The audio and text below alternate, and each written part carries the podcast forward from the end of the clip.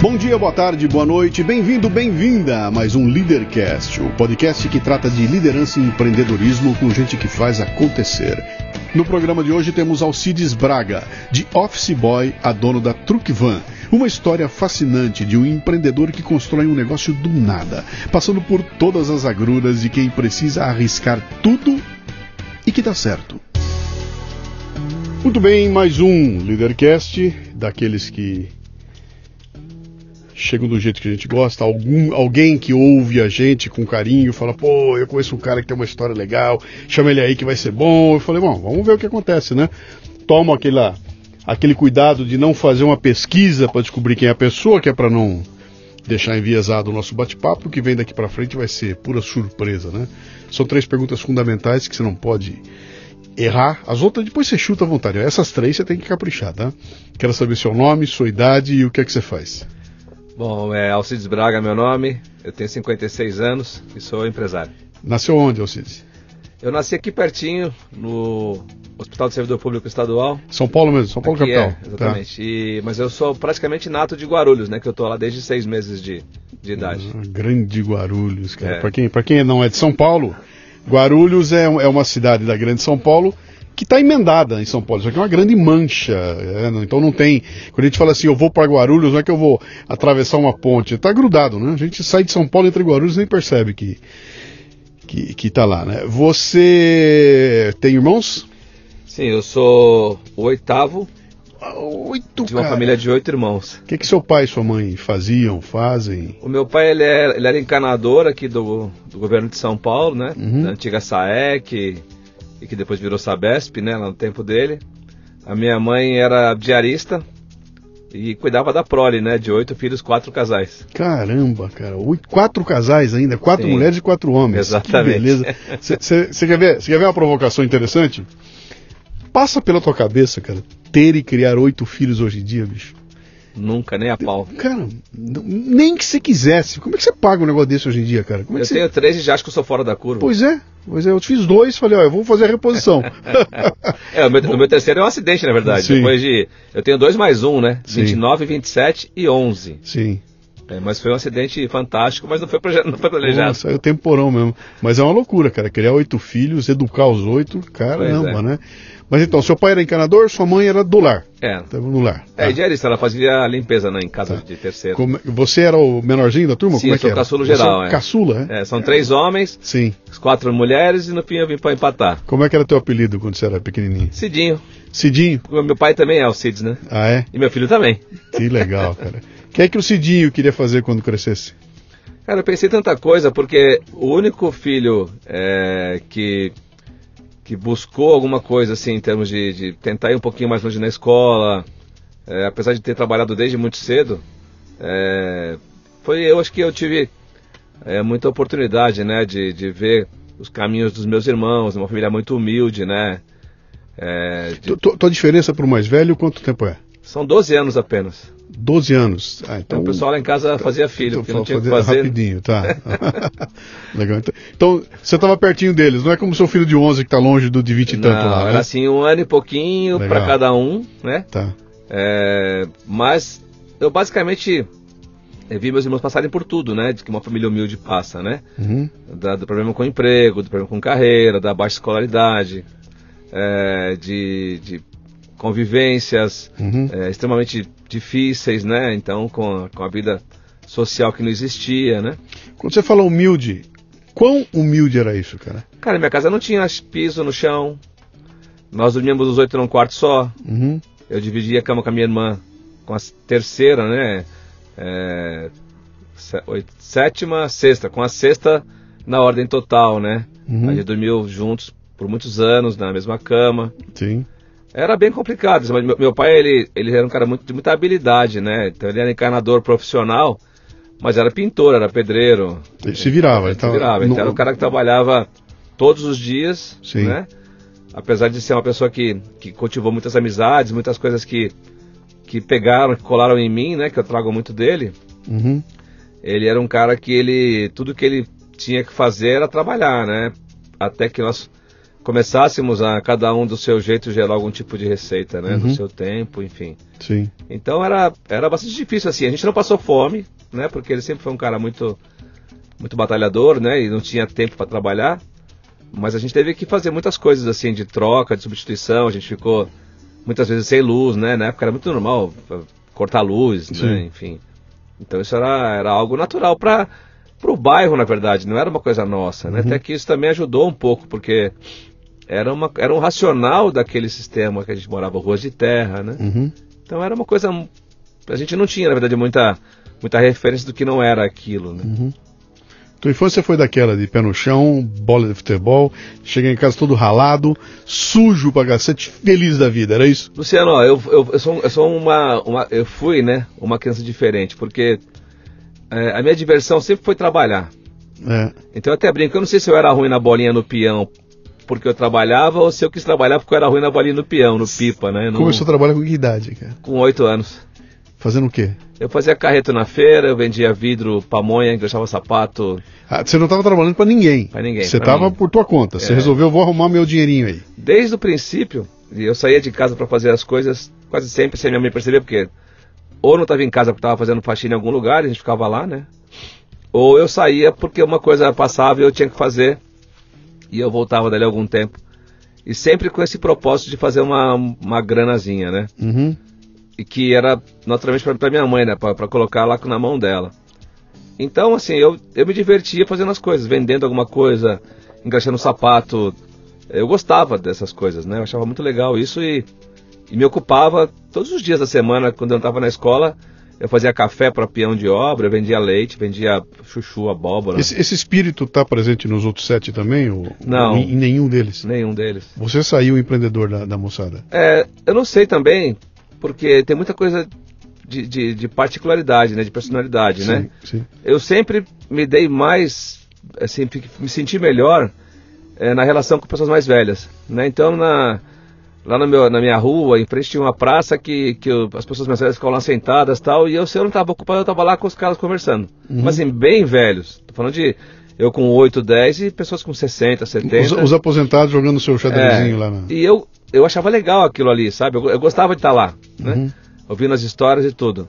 É, E meus irmãos, acho que eles tiveram, eles tiveram também, que logicamente amadurecer tão cedo quanto eu, mas é, acho que vendedor só saí eu. Uhum. Né? Eu, eu, eu nasci vendendo, né? Só sei fazer venda, só sei falar, só sei ganhar dinheiro falando desde que eu, desde que eu existo, né? E acho que essa foi a, a- a marcante da minha, da, da minha diferenciação. Porque os meus irmãos tiveram profissão, cada qual. Eu já perdi o mais velho, né? O, o oitavo faleceu. Uhum. Mas, por exemplo, ele passava roupa industrial, né? Trabalhava em confecção, passando roupa. É, então, cada um teve uma, uma atividade Tudo cedo, começaram a trabalhar cedo. É. sempre cedo. Era uma criançada trabalhando na sua casa. É. A gente, na, na- nossa Teu- época. Teu pai seria preso hoje, cara. É, pois é, a gente pode falar disso bastante, porque eu tenho uma, É. uma opinião bem clássica em relação a isso, porque eu eu continuo vivendo na periferia, né? Continuo curtindo esse ambiente, mas naquela época a gente esperava dar 14 anos como se fosse, assim, a, a- a redenção, Os 21 de hoje, né? Para ir até lá a, a delegacia do trabalho e tirar a carteira profissional, né? Uhum. Todo mundo do bairro era assim, da escola pública, né? Então a gente ficava naquela ansiedade de fazer 14 anos para chegar lá, tirar a carteira e procurar emprego. Uhum. Né? Essa era a nossa meta, não tinha outra coisa. Porque a escola era escola, né? Sim. Uma hora de tarde, outra hora de noite, ginásio na quinta série já era de noite. Então, o objetivo era fazer 14 para trabalhar registrado, né? Era o nome que a gente dava, né? O CLT. E daí para trás, né? Esses seis anos que eu brinquei ali de fazer as coisas que eu gostava de, de fazer, na verdade eu fiz mais do- da minha vocação do que eu fiz dos 14 até quase entrar como vendedor numa empresa, Uhum. né? Porque eu trabalhei em coisas burocráticas nesse tempo, né? Mas pintou ali a vontade de, pô, olhou para alguma coisa, quando cresceu quero ser, quero ser doutor, quero ser engenheiro, quer dizer, apareceu alguma coisa assim para você? Era, eu, eu, tinha, eu tinha facilidade com exatas, né? Adorava química, física, matemática. Em escola pública ficava assim horas para solucionar aquelas, aquelas equações gigantescas e passando da hora de ir para casa para trabalhar no dia seguinte, mas eu, aquilo me atraía demais. Então eu tinha, eu tinha atração por física, achava legal, uma coisa que que eu combinava comigo no sentido da academia, Uhum. né? Era algo que eu sabia que se eu se eu tivesse tido capacidade de de investir nisso, é, a, minha, a minha natureza era ok para essa atividade, né?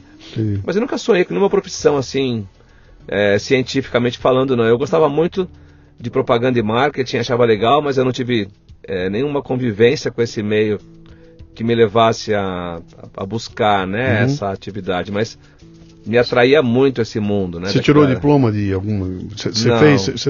Você, cursou até o quê? Eu cursei até o universitário, eu, fiz, eu, eu não terminei letras, Tá. É, fiz até final do segundo, começo do terceiro ano, faltou um ano e, meio, um pouco mais para terminar. Uhum. Eu abandonei, já porque eu tive que correr atrás de coisas que, que conflitavam né, com essa expectativa de, de, de formação acadêmica e na verdade eu não tinha nada a ver com letras. Né? Eu, eu optei por letras porque eu fiquei um tempo, eu morei fora, né, por uma empresa que eu trabalhei entre terminar o colégio e tentar a faculdade, que já foi um colégio fraco, porque né, já era escola pública, não era das melhores. Então eu tentei uma coisa que eu ia passar. Uhum. E fui lá ver quanto, qual era a proporção, era essa, eu fui nisso mesmo. Mas eu não tinha nenhum motivo para fazer aquilo, né? Não sei se eu não tinha hoje pensando, porque na verdade o pouco que eu aprendi ali do racional, né, da, de gramática, literatura, me ajudou na minha vida, né? Claro. Mas não tinha essa perspectiva quando eu... Se- Seus irmãos se formaram? Você... Não, ninguém. Quer dizer- eu fui, fui mais longe. Você, tá. Eu fui, fui mais longe. E aí, cara? Vou ter que cuidar da minha vida. né? É. Vou, ter que, vou ter que me virar. Você passou, você me deu agora há pouco um insight interessante, que é um tema que eu sempre provoco as pessoas aqui, provoquei você, você reagiu bem aí, né? Que é aquela questão de você trabalhar com 8 anos de idade. Que criança não pode trabalhar, criança tem que estar na escola, e hoje em dia a lei diz isso, e se você botar teu filho com 8 anos para trabalhar, você vai preso, cara. Hoje é assim, né? Ah, e há uma corrente que diz que isso aí tirou da garotada a possibilidade de se aproximar de responsabilidade. Parte dela de- completamente. Exatamente, né? Então, o, o- como é que você vê isso aí? Você que vivenciou isso e que hoje você está à frente de empresa, você convive com esse povo. Me fala aí dessa tua ideia que você falou. Da... Cara, eu, da eu, eu sofro demais com isso porque é algo que você viveu é muito mais forte do que você estudar, né? Os pensamentos e tal, as pessoas que, que, que tra- trabalham com filosofia. Eu, eu passei por isso muito antes do que era possível, né? Que era 14 anos. Muito Sim. antes disso, né? Eu não me lembro de não ter trabalhado. né? Eu tô com 56 e tenho 41 de INSS de contribuição. Uhum, Eu já passei da hora de aposentar. E eu perdi a mão, né? Eu não percebi que eu passei sim. né? É, mas a- eu, eu vi hoje uma, uma nota que o governo pretende lançar um incentivo para as empresas para gerar emprego para jovem de 16 a 29 anos. Eu já tinha meus dois filhos com 29 anos, eu já, já tinha 5 Sim, anos de casado Sim, com eu 29 também, eu anos. também já tinha o meu com 29, cara. Então o jovem com 30 anos, É. é, então para mim isso é, um, é o maior absurdo do mundo. Como eu vivi em comunidade, eu nasci e vivi, e até hoje eu me dou bem com esse ambiente, né, com as pessoas, é, me sinto muito confortável. Eu fico, eu fico é, assustado porque quem deve pensar as coisas não percebe que a gente está deixando uma pessoa de 14 a 20 absolutamente na mão da sorte. E da sorte eu estou sendo muito, muito é, carinhoso com a expressão, porque você vive num, num ambiente hostil, Uhum. né, cheio de, de dificuldades e de, de facilidades imediatas que você está vivendo ali, né, o mundo das, das drogas, do crime, etc. Que glamoriza muito rápido, porque eu perdi muitos amigos, né, que optaram por esse caminho. É, porque você não pode trabalhar com menos de 16 anos. Faz 16, pode 4 horas. Depois você vai tentar fazer algo diferente, você já esbarra ainda até hoje com a parte militar, alistamento, etc. Quer dizer, o cara vai começar a falar agora eu estou livre para saltar com 21 anos. Uhum. Aí 21 você sabe fazer nada, Sim. né? Então, você, você deixa o cara Mas 5 eu, anos. Eu, eu, eu acho que pior do que essa não saber fazer nada, porque o fazer a gente acaba aprendendo e tudo mais. Tem outro lance que é, uma, é, uma- é- é a disciplina da vida, né? Sabe, a responsabilidade, o saber que tem gente que depende de mim, que tem hora para eu chegar, que tem hora para eu sair, que eu não posso fazer o que eu quiser, eu não posso me vestir como eu quero. Eu tenho um determinado lugar que eu tô ali, ó, aquela engrenagem funciona, eu faço parte dela e eu tenho um valor ali dentro. Então, é essa compreensão toda, esse cara só vai querer receber aos 21 anos de idade, né? É, É, tarde demais. E aí ele é jovem com 29.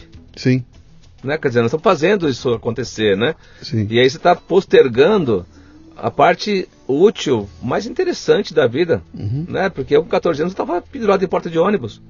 Né? Eu morava em Guarulhos, trabalhava na 7 de abril. Uhum. Quer dizer, eu saí da, da, da, da, da delegacia com a minha carteira, fui procurar emprego.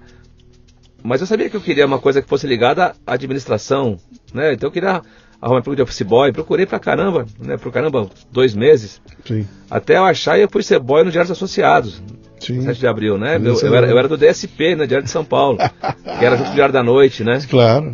E era um meu inferno. Pai meu pai era correspondente do Diário de São Paulo em Bauru. Né? E era terrível, porque era um ônibus só que saía lá da minha, do meu. para depois do meu bairro, saía antes do meu bairro, chegava lotado. Uhum. E eu ia entrar no ônibus ali em Jassanã. Que ano era isso? Isso era 77. 1977. É. Tá. E eu fui entrar, assim, eu, eu, eu, eu, com 14 anos, com a marmita pendurada na bolsa, que a gente jogava pela janela para os caras segurar lá dentro. Uhum. E eu ia entrar para dentro do ônibus de fato depois de meia hora quase. Uhum. Né? Jassanã, Tucuruvi, que a gente o pessoal ia descendo e aquela lata de sardinha ia reciclando, né? Uhum. E isso foi uma vida. Porra, tinha que sair depois da, dos diários associados correndo, porque a estação do metrô era lá embaixo, na São Bento, né? Não tinha outra. E eu tinha tempo, tinha mesmo trem. A cada três minutos tinha um trem, eu tinha que pegar o mesmo trem. Se eu perdesse, eu, pegava, eu não pegava meu ônibus saindo também, então era uma correria para chegar na escola e completar o ginásio. Sim. Né? Então, é, o que você falou agora há pouco, que é seguramente você passou por isso, porque senão você não conseguiria falar com tanta propriedade assim. Uhum. Vai, vai, vai galgando o homem que você é, vai te construindo. Sem dúvida. Né? Seu senso. E, e eu percebo que hoje as pessoas, né, os jovens, eles estão privados de fazer isso. E o que mais me incomoda nisso é que é por força de lei. Uhum. A lei não permite que o cara que tem 14 anos vá trabalhar. Não, se, deixa. E se você contestar, os caras acham ruim, é. cara. Eu comecei a trabalhar com 14.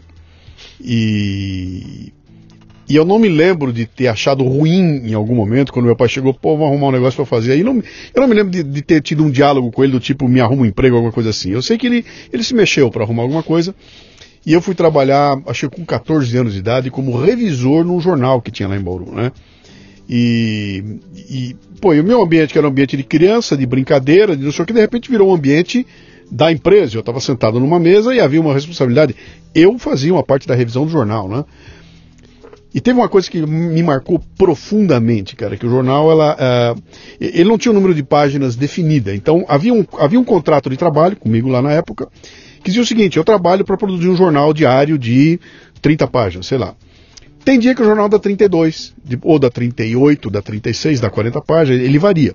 E cada vez que ele variava, que ele saía fora daquilo, era um bônus que eu ganho recebia, que era pago na sexta-feira. Então, eu tinha meu salário mensal e toda sexta-feira tinha um bônus, né? E a primeira vez que me chamaram, me chamaram na sala lá, eu fui lá, no, o cara pegou, me deu um envelopinho, eu abri o envelopinho, tinha dinheiro dentro, cara.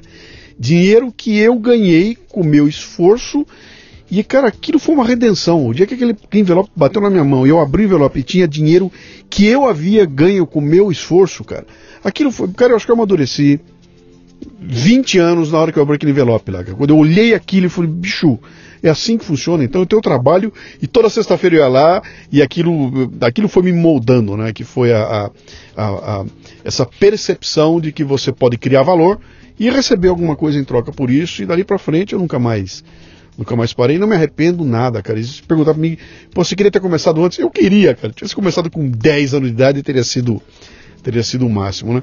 E essa discussão acho que explica um pouco do que está acontecendo com essa sociedade aqui, sabe? Ela tá a gente está deixando muito muito livre, sabe? Essa essa essa é, escolha para se aproximar desse ambiente profissional, sabe? Eu vou me aproximar dele, a lei me proíbe até X idade e depois ainda tenho mais um tempo lá que eu posso escolher terminar a faculdade, só vou entrar depois. E entro tarde demais exatamente quando o meu caráter já está todo construído, quando eu já, já tenho uma percepção de como é que a vida funciona, e aí é que eu vou bater de frente nesse ambiente, e aí começa a choradeira que você que você vê hoje em dia, né? Bom, mas vamos lá, vamos voltar no teu, no teu esquema lá. Você então foi vendendo suas coisinhas. Quando é que você arrumou um emprego para valer de carteira assinada, foi trabalhar como office boy, foi isso? É, no Diário Associado. No dia 7 de dezembro de 77, é. Associados. 7 de dezembro é Pearl Harbor, cara. É, é aniversário de Pearl Harbor. Que beleza, Eu né? nem sabia. É, isso aí, é isso aí. De 1977. Exato. Você começou a trabalhar, eu estava me formando, cara. Eu estava me formando. De 77 eu estava tirando meu diploma de, Meu, foi 74. Não, nada, cara. Eu já estava formado, já estava montando a minha, a minha empresinha aqui em São Paulo, né? Garotão de tudo lá, né? E aí, ali você. Então aí eu comecei a Eu, trabalhar. eu, eu quero procurar o seguinte. Em algum momento você vai ver que trabalhar para os outros não é tão legal quanto ter seu próprio negócio, né? Mas ali você estava entrando no ambiente e foi trabalhar para os outros. É, você veja que eu, eu tinha 14 anos, né, eu tinha absolutamente nenhuma noção é, sobre projetos, Sim. né, só queria ganhar meu salário e ter o que você falou, ter uma coisa, uma, uma parte para comprar minhas coisas que eu precisava, uma, uma roupa e contribuir com a, com a caixinha da casa. Sim. né, tinha, porque- tinha uma, tinha uma, uma, tinha alguma coisa formal nessa caixinha? Não, só- a regra era ganhou o salário, entrega na mão da, da mãe. Não tinha proporção. O salário todo. Entrega o Salário- salário e a mãe devolve algum para salário você. todo e ela fazia essa gestão aí. É, em oito, a gente tinha sempre metade desempregado. Sim. né? Então a gente trabalhava e dava na mão dela e assim foi por todo o tempo, né? Eu, eu tive, eu passei por três empresas como office boy Uhum. antes de arrumar emprego na empresa na qual eu me identifiquei com o setor, né? Que é o que eu estou até hoje. Então eu fui boy na Temag Engenharia, que era uma empresa grande, né? Também aqui na zona central de São Paulo. Você ficou no Diário Associado até quebrar de vez ou não? Não, eu fiquei Não? apenas três meses. Ah, lá, tá. É, porque eu tive três passagens de três meses, Uhum. três empregos, porque essa, essa minha condição de sair da, dos diários, correndo feito um louco, chegar e pegar, pegar o mesmo ônibus, eu estava me atrapalhando demais no ginásio, né? Porque nem sempre eu conseguia fazer isso. E era muito longe, Uhum. era muito longe, né? A- a- o Tietê de Guarulhos. Só que eu saí e não consegui arrumar emprego fácil e arrumei um pior, no Lago do Arocho, que era pior do que a 7 de abril. Tá. E aí também, quando eu percebi que era pior, também já, faz, já, eram, já eram três meses. Eu também, também desisti. Ah, Por quê? Porque nesse ínterim eu arrumei um trabalho de office boy em Guarulhos. Tá. Numa, numa confecção lá da. Na época da Adidas, né? Um, um terceiro da Adidas, e era muito perto da minha casa. E lá eu me confrontei com outra coisa. Eu me confrontei com uma, com uma empresa que eu também não tinha essa leitura, né? Mas era uma empresa que tinha uma gestão, que acho que a gente vai falar sobre isso aqui, que hoje eu vejo que era uma gestão é, claudicante, né? Que não funcionava. Uhum. E nós éramos lá uns 10 boys. Eu era boy do DP, né? E todos os outros DP é o departamento pessoal. É, é. Tá. E todos os outros boys que trabalhavam na tesouraria e tal, eles viviam apagando incêndio, cartório e tal, em São Paulo, na Praça João Mendes, aqui no centro, tudo. E aí eles tinham uma, um tratamento diferenciado, era tudo táxi pra lá, táxi pra cá, porque era tudo em cima da hora, né? Uhum. E a minha rotina não era assim. A minha rotina era fazer as coisas que eu tinha que fazer no DRH, né?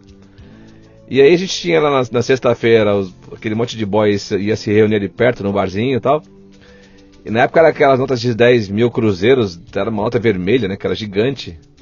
E eles tinham várias daquela na carteira, porque eles se, se juntavam entre si para pegar o mesmo táxi, às vezes pegava por ônibus. E eu era o boy pobre da questão, porque eu não precisava de táxi para nada. Aí eu achei que eu ia engambelar meu chefe, né? Que eu ia demorar mais do que o normal. Que aí ele ia me colocar no táxi também, né? Pra fazer Uhum. as coisas. E logicamente ele mandou eu embora, né? Me dispensou porque eu tava fazendo Tava- um trabalho. Baixa produtividade. Baixa produtividade. Sim. Aí eu fiquei um tempo desempregado, porque eu já tinha 16 anos, naquela época essa coisa do quartel, né, do exército era muito complicada de fazer gestão disso, né, as empresas não admitiam mesmo. Ela não, não te contratava porque você ia ser convocado. É, eu Sim. sa- saí pro exército e eu ficava vinculado na empresa. Sim. Era mais uma das anomalias da legislação, né? Prejudicava, né, o Uhum. empregador para privilegiar um jovem, né? E aí eu sei que nessa nessa correria de 15 para 16 eu acabei trabalhando em feira, vendendo sapato, né, em feira livre. É, fui fazer o que dava para fazer até arrumar um emprego. Quando lá em, em dezembro de, de 79, né, é, chegou em casa um irmão meu no meio da tarde e disse que tinha passado pela viaduta e viu uma placa de office boy na, na Randon, né, que é a empresa que eu trabalhei. Tá. Tá. E aí, naquele mesmo instante, foi até curioso que a gente, a gente tinha bastante dificuldade mesmo de dinheiro, né? Aí era mais de meio-dia, assim, sol de dezembro. Ele falou, tava, ele é o segundo mais velho, também estava desempregado, tinha ido procurar emprego, passou de ônibus em frente à placa e falou em casa que viu a placa. Aí nós, minha mãe falou: você tem que ir atrás. E eu já tinha dado tanta pancada em porta de empresa e recebia a mesma informação sempre, né? Não dá, porque da tua idade e tal. Sempre eu era preterido. Ela falou: não, você vai. Você vai. Só que eu não tinha dinheiro para pegar o ônibus. Aí ela foi pegou seis garrafas de cerveja, que eram as que tinha mercado, né? Na época, que a refrigerante não valia nada. Eu fui ao, ao, ao bar, vendi as garrafas e e tinha dinheiro para duas para ir para voltar. Garrafas quer dizer o casco. O casco. O casco. É. Você vendeu seis cascos. Seis cascos. Que ela tinha número um e número dois, né? Quem é velho vai entender. Uhum. Número um era de cerveja. Uhum. Tinha valor. A dois era aquela verdinha clarina, não valia nada. Podia uhum. quebrar, fazer cortante pros pipa lá. Sim. Aí ela pegou lá seis garrafas dessa, dessa aí, eu fui vendi, peguei o dinheiro para ir para voltar e fui procurar o lugar, né? Que também era em Guarulhos. Eu tinha uma noção de onde era, mas eu peguei uma, desci lá no centro, fui a pé até lá na, na Via Dutra, que era na beira da Dutra, né? Mas eu confundi, na hora que eu cheguei na ponte lá, né? Que é a ponte do, principal que tinha lá, que é Fioravante Ervolino. Eu, em vez de pegar pra direita, que era onde estava Randon, eu peguei pra esquerda, que é o caminho do aeroporto hoje. Sim. Né? E fui andando, procurando a empresa e não chega nunca a empresa, e eu suando que nem, também com 16, 15 anos, você não teria muito que suar, né, com 16. Mas tava e depois eu andar bastante, chegar até onde hoje é o acesso da, do aeroporto, que tem o trem agora ali. Caramba, você andou, bicho. Tinha uma. Tinha uma, um trailerzinho da, da Polícia Rodoviária, né? E eu perguntei pro policial onde é que era Randon, daí ele, sabe onde é? Ele falou, sei. Aí falou, tá vendo aquela ponte lá? A ponte estava muito longe. É de onde você tinha vindo. É. Falei, tô. É da ponte pra lá. É. Falei, puta, tô ferrado. É. Peguei tudo de volta. Sim. Né? Enfim, cheguei lá na, na, na empresa, era umas três da tarde, para fazer a ficha, como falei, né? Estragado de suor. Preenchi a fichinha do Office Boy e tal, e a mesma história de sempre, né? Aí vai, vai analisava e tal. Tem que ligar no dia seguinte, eu liguei dois dias, peguei e liguei. E aí me chamaram para entrevista, né? A pessoa que tava com a vaga me chamou para entrevistar. Eu peguei fui lá para entrevista. E aí tinha a mesma tecla, né? Pô, mas você tá com 16 e meio quase, né? E eu tinha passado por três empregos com três meses, para mim eu não tinha a menor ideia que eu ia ficar um ano naquela empresa. Né? Ia ser meu recorde mundial, né? E eu, eu meio que convenci meu chefe de que eu era uma, uma possibilidade legal assim, né? Uhum. Enfim, eu fiquei. Né, para encurtar a conversa, eles me escolheram, me escolheram eu fiquei na empresa. Eu comecei logo na viradinha de para fevereiro, né? Passou as férias ali e tal, que eles paravam, para até hoje, né? Se eu não me engano, eu comecei dia 5 de fevereiro a trabalhar lá, de 80 como office boy da área de vendas. Né? E aí eu fiquei nessa empresa sete anos. Né? Eu ascendi na estrutura, né? virei auxiliar de escritório, virei vendedor interno. Foi para vendas, pra, chegou em vendas. É, eu já, a minha sorte é que eu já entrei office boy da área de vendas. Sim. Então, a minha, meu trabalho era pegar cliente, levar para o caminhão, voltar. E aquilo te agradou? Te agradou, agradou. A, a, a... É, eu vender. Eu sempre soube que eu era vendedor, né? Mas eu nunca tinha assim, uma expectativa de trabalhar disso de uma forma né, formal assim mesmo, né? Eu fazia, eu vendia, vendia, vendia, vendia, mas eu não achava que isso seria minha carreira, ou, ou podia ser também, eu não tinha, não tinha pensado nisso, né? Eu só queria trabalhar e ter salário. Mas eu calhou de eu cair em vendas, né? E o meu trabalho era lidar com pessoas. Os caras vinham ver o caminhão que está pronto, na linha de produção, voltar, a relação do comercial com os outros, os outros setores, com correspondências e tal. E lidava com gente o tempo todo, né? Tanto da estrutura da empresa como de que vinham de fora. E isso sempre foi meu melhor, lidar uhum. com gente, né? Desde muito pequeno que essa é a minha principal característica. Então eu me entrosei muito rapidamente, né? Com, com o grupo, com as pessoas, com, a, com o trabalho. Então foi natural eu ir indo para outras funções, né? Na, na, parte que, que fazia lá a gestão né, do, do, negócio, né? Que administrava as vendas, depois vendedor interno. Aí eu, a Randon me desafiou para ir para um um outro estado, né? No começo de 84. E eu fui ser vendedor lá no Mato Grosso. Cuiabá, morava em Cuiabá. 1984. 20, com 20 anos. Em Cuiabá. É. Tá. E de fato era, era acho, que, acho que era um pouco para frente de onde o homem perdeu as botas, né? É. Mas eu você, fui. Sozinho pela primeira vez, você foi morar sozinho, com 20 anos de idade. É. Eu tinha tido um Fusquinha 68 que eu comprei em Guarulhos com 19 anos que aí eu troquei por um Fiat 80 álcool, né? 147, que acho que foi o primeiro carro que saiu álcool no, no país, era o meu. E foi com esse carro que eu fui embora pra lá. Você foi pra Cuiabá de Fiat 147? A álcool. Com aquele câmbio. A álcool. O grande detalhe é que tinha que pôr gasolina naquela boiazinha. Sim, Sim, senão ele não ligava. É, e às vezes tinha que ir lá direto no, no, no carburador e colocar um pouquinho de. para ele funcionar, né? Ainda bem que ela fazia é... 40 graus todo dia, né? Sim. Mas mesmo assim deu muito trabalho. Sim. E eu fui para lá com 20 anos, fiquei lá 84 e grande parte de 85, uhum. né? Foi uma experiência absurdamente fantástica para mim. E um estado que eu. Aqui estava abrindo uma fronteira, né? Que estava abrindo a fronteira agrícola, estava começando tudo, né? Se eu tivesse noção, 80, Luciano, eu teria talvez... ficado rico lá, cara. É, você teria comprado, meu, é. comprado uma terrinha lá. O meu chefe, que quando eu resolvi vir embora, ele me chamava de burro para cima. Mas eu não tinha compreensão, né? Mas a, os paranaenses, os catarinenses estavam chegando lá. Sim. Foi bem o começo mesmo dessa colonização, né? Você fala de Sinop, Sorriso, hoje aqueles é, Primavera do Leste não existia, estava nascendo, sim, né? Sim. Eu ia de Cuiabá a Barra do Garças, era 400 km de terra. Era aí daqui ao Rio de terra. E eu fiz isso várias vezes, todos os, o tempo que eu fiquei lá, que eu tinha cliente em Barra do Garças para uhum. visitar, que era divisa com Goiás, né? Onde tem o Araguaia, Araguainha lá. Um Você estava indo lá vender os implementos. Vender carreta, no, é. Carreta, vender carreta. No rodoviário. Sim. Da linha da Randon. Mas aquilo, como você falou, né? Aquela, aquela dificuldade absurda que eu passei de inexperiência, de sentir solidão, morei em hotel metade do tempo, num hotelzinho que já era complicado por si só. Uhum. É, mas a gente só aprende na dor, né? E aquilo construiu muito assim a minha, minha resistência, minha resiliência, né? Uhum. Naquele período.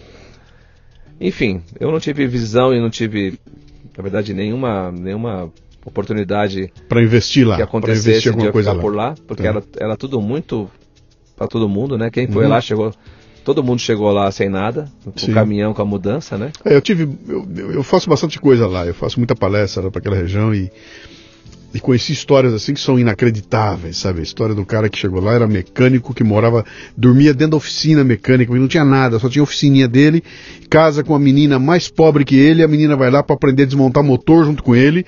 E a vida dos caras é desmontar motor, puto, o cara hoje com filho estudando na Europa, dono de terra, não sei o que, mas que começou todo mundo lá embaixo. Tem muita história assim naquela região, né? No começo dos anos 80, quem foi lá abrir picada lá, fazer desbravar, todos eles tinham a mesma, a mesma situação. Uhum. Saíram do Paraná, especialmente de, de Santa Catarina, com a mudança no caminhão, Isso aí.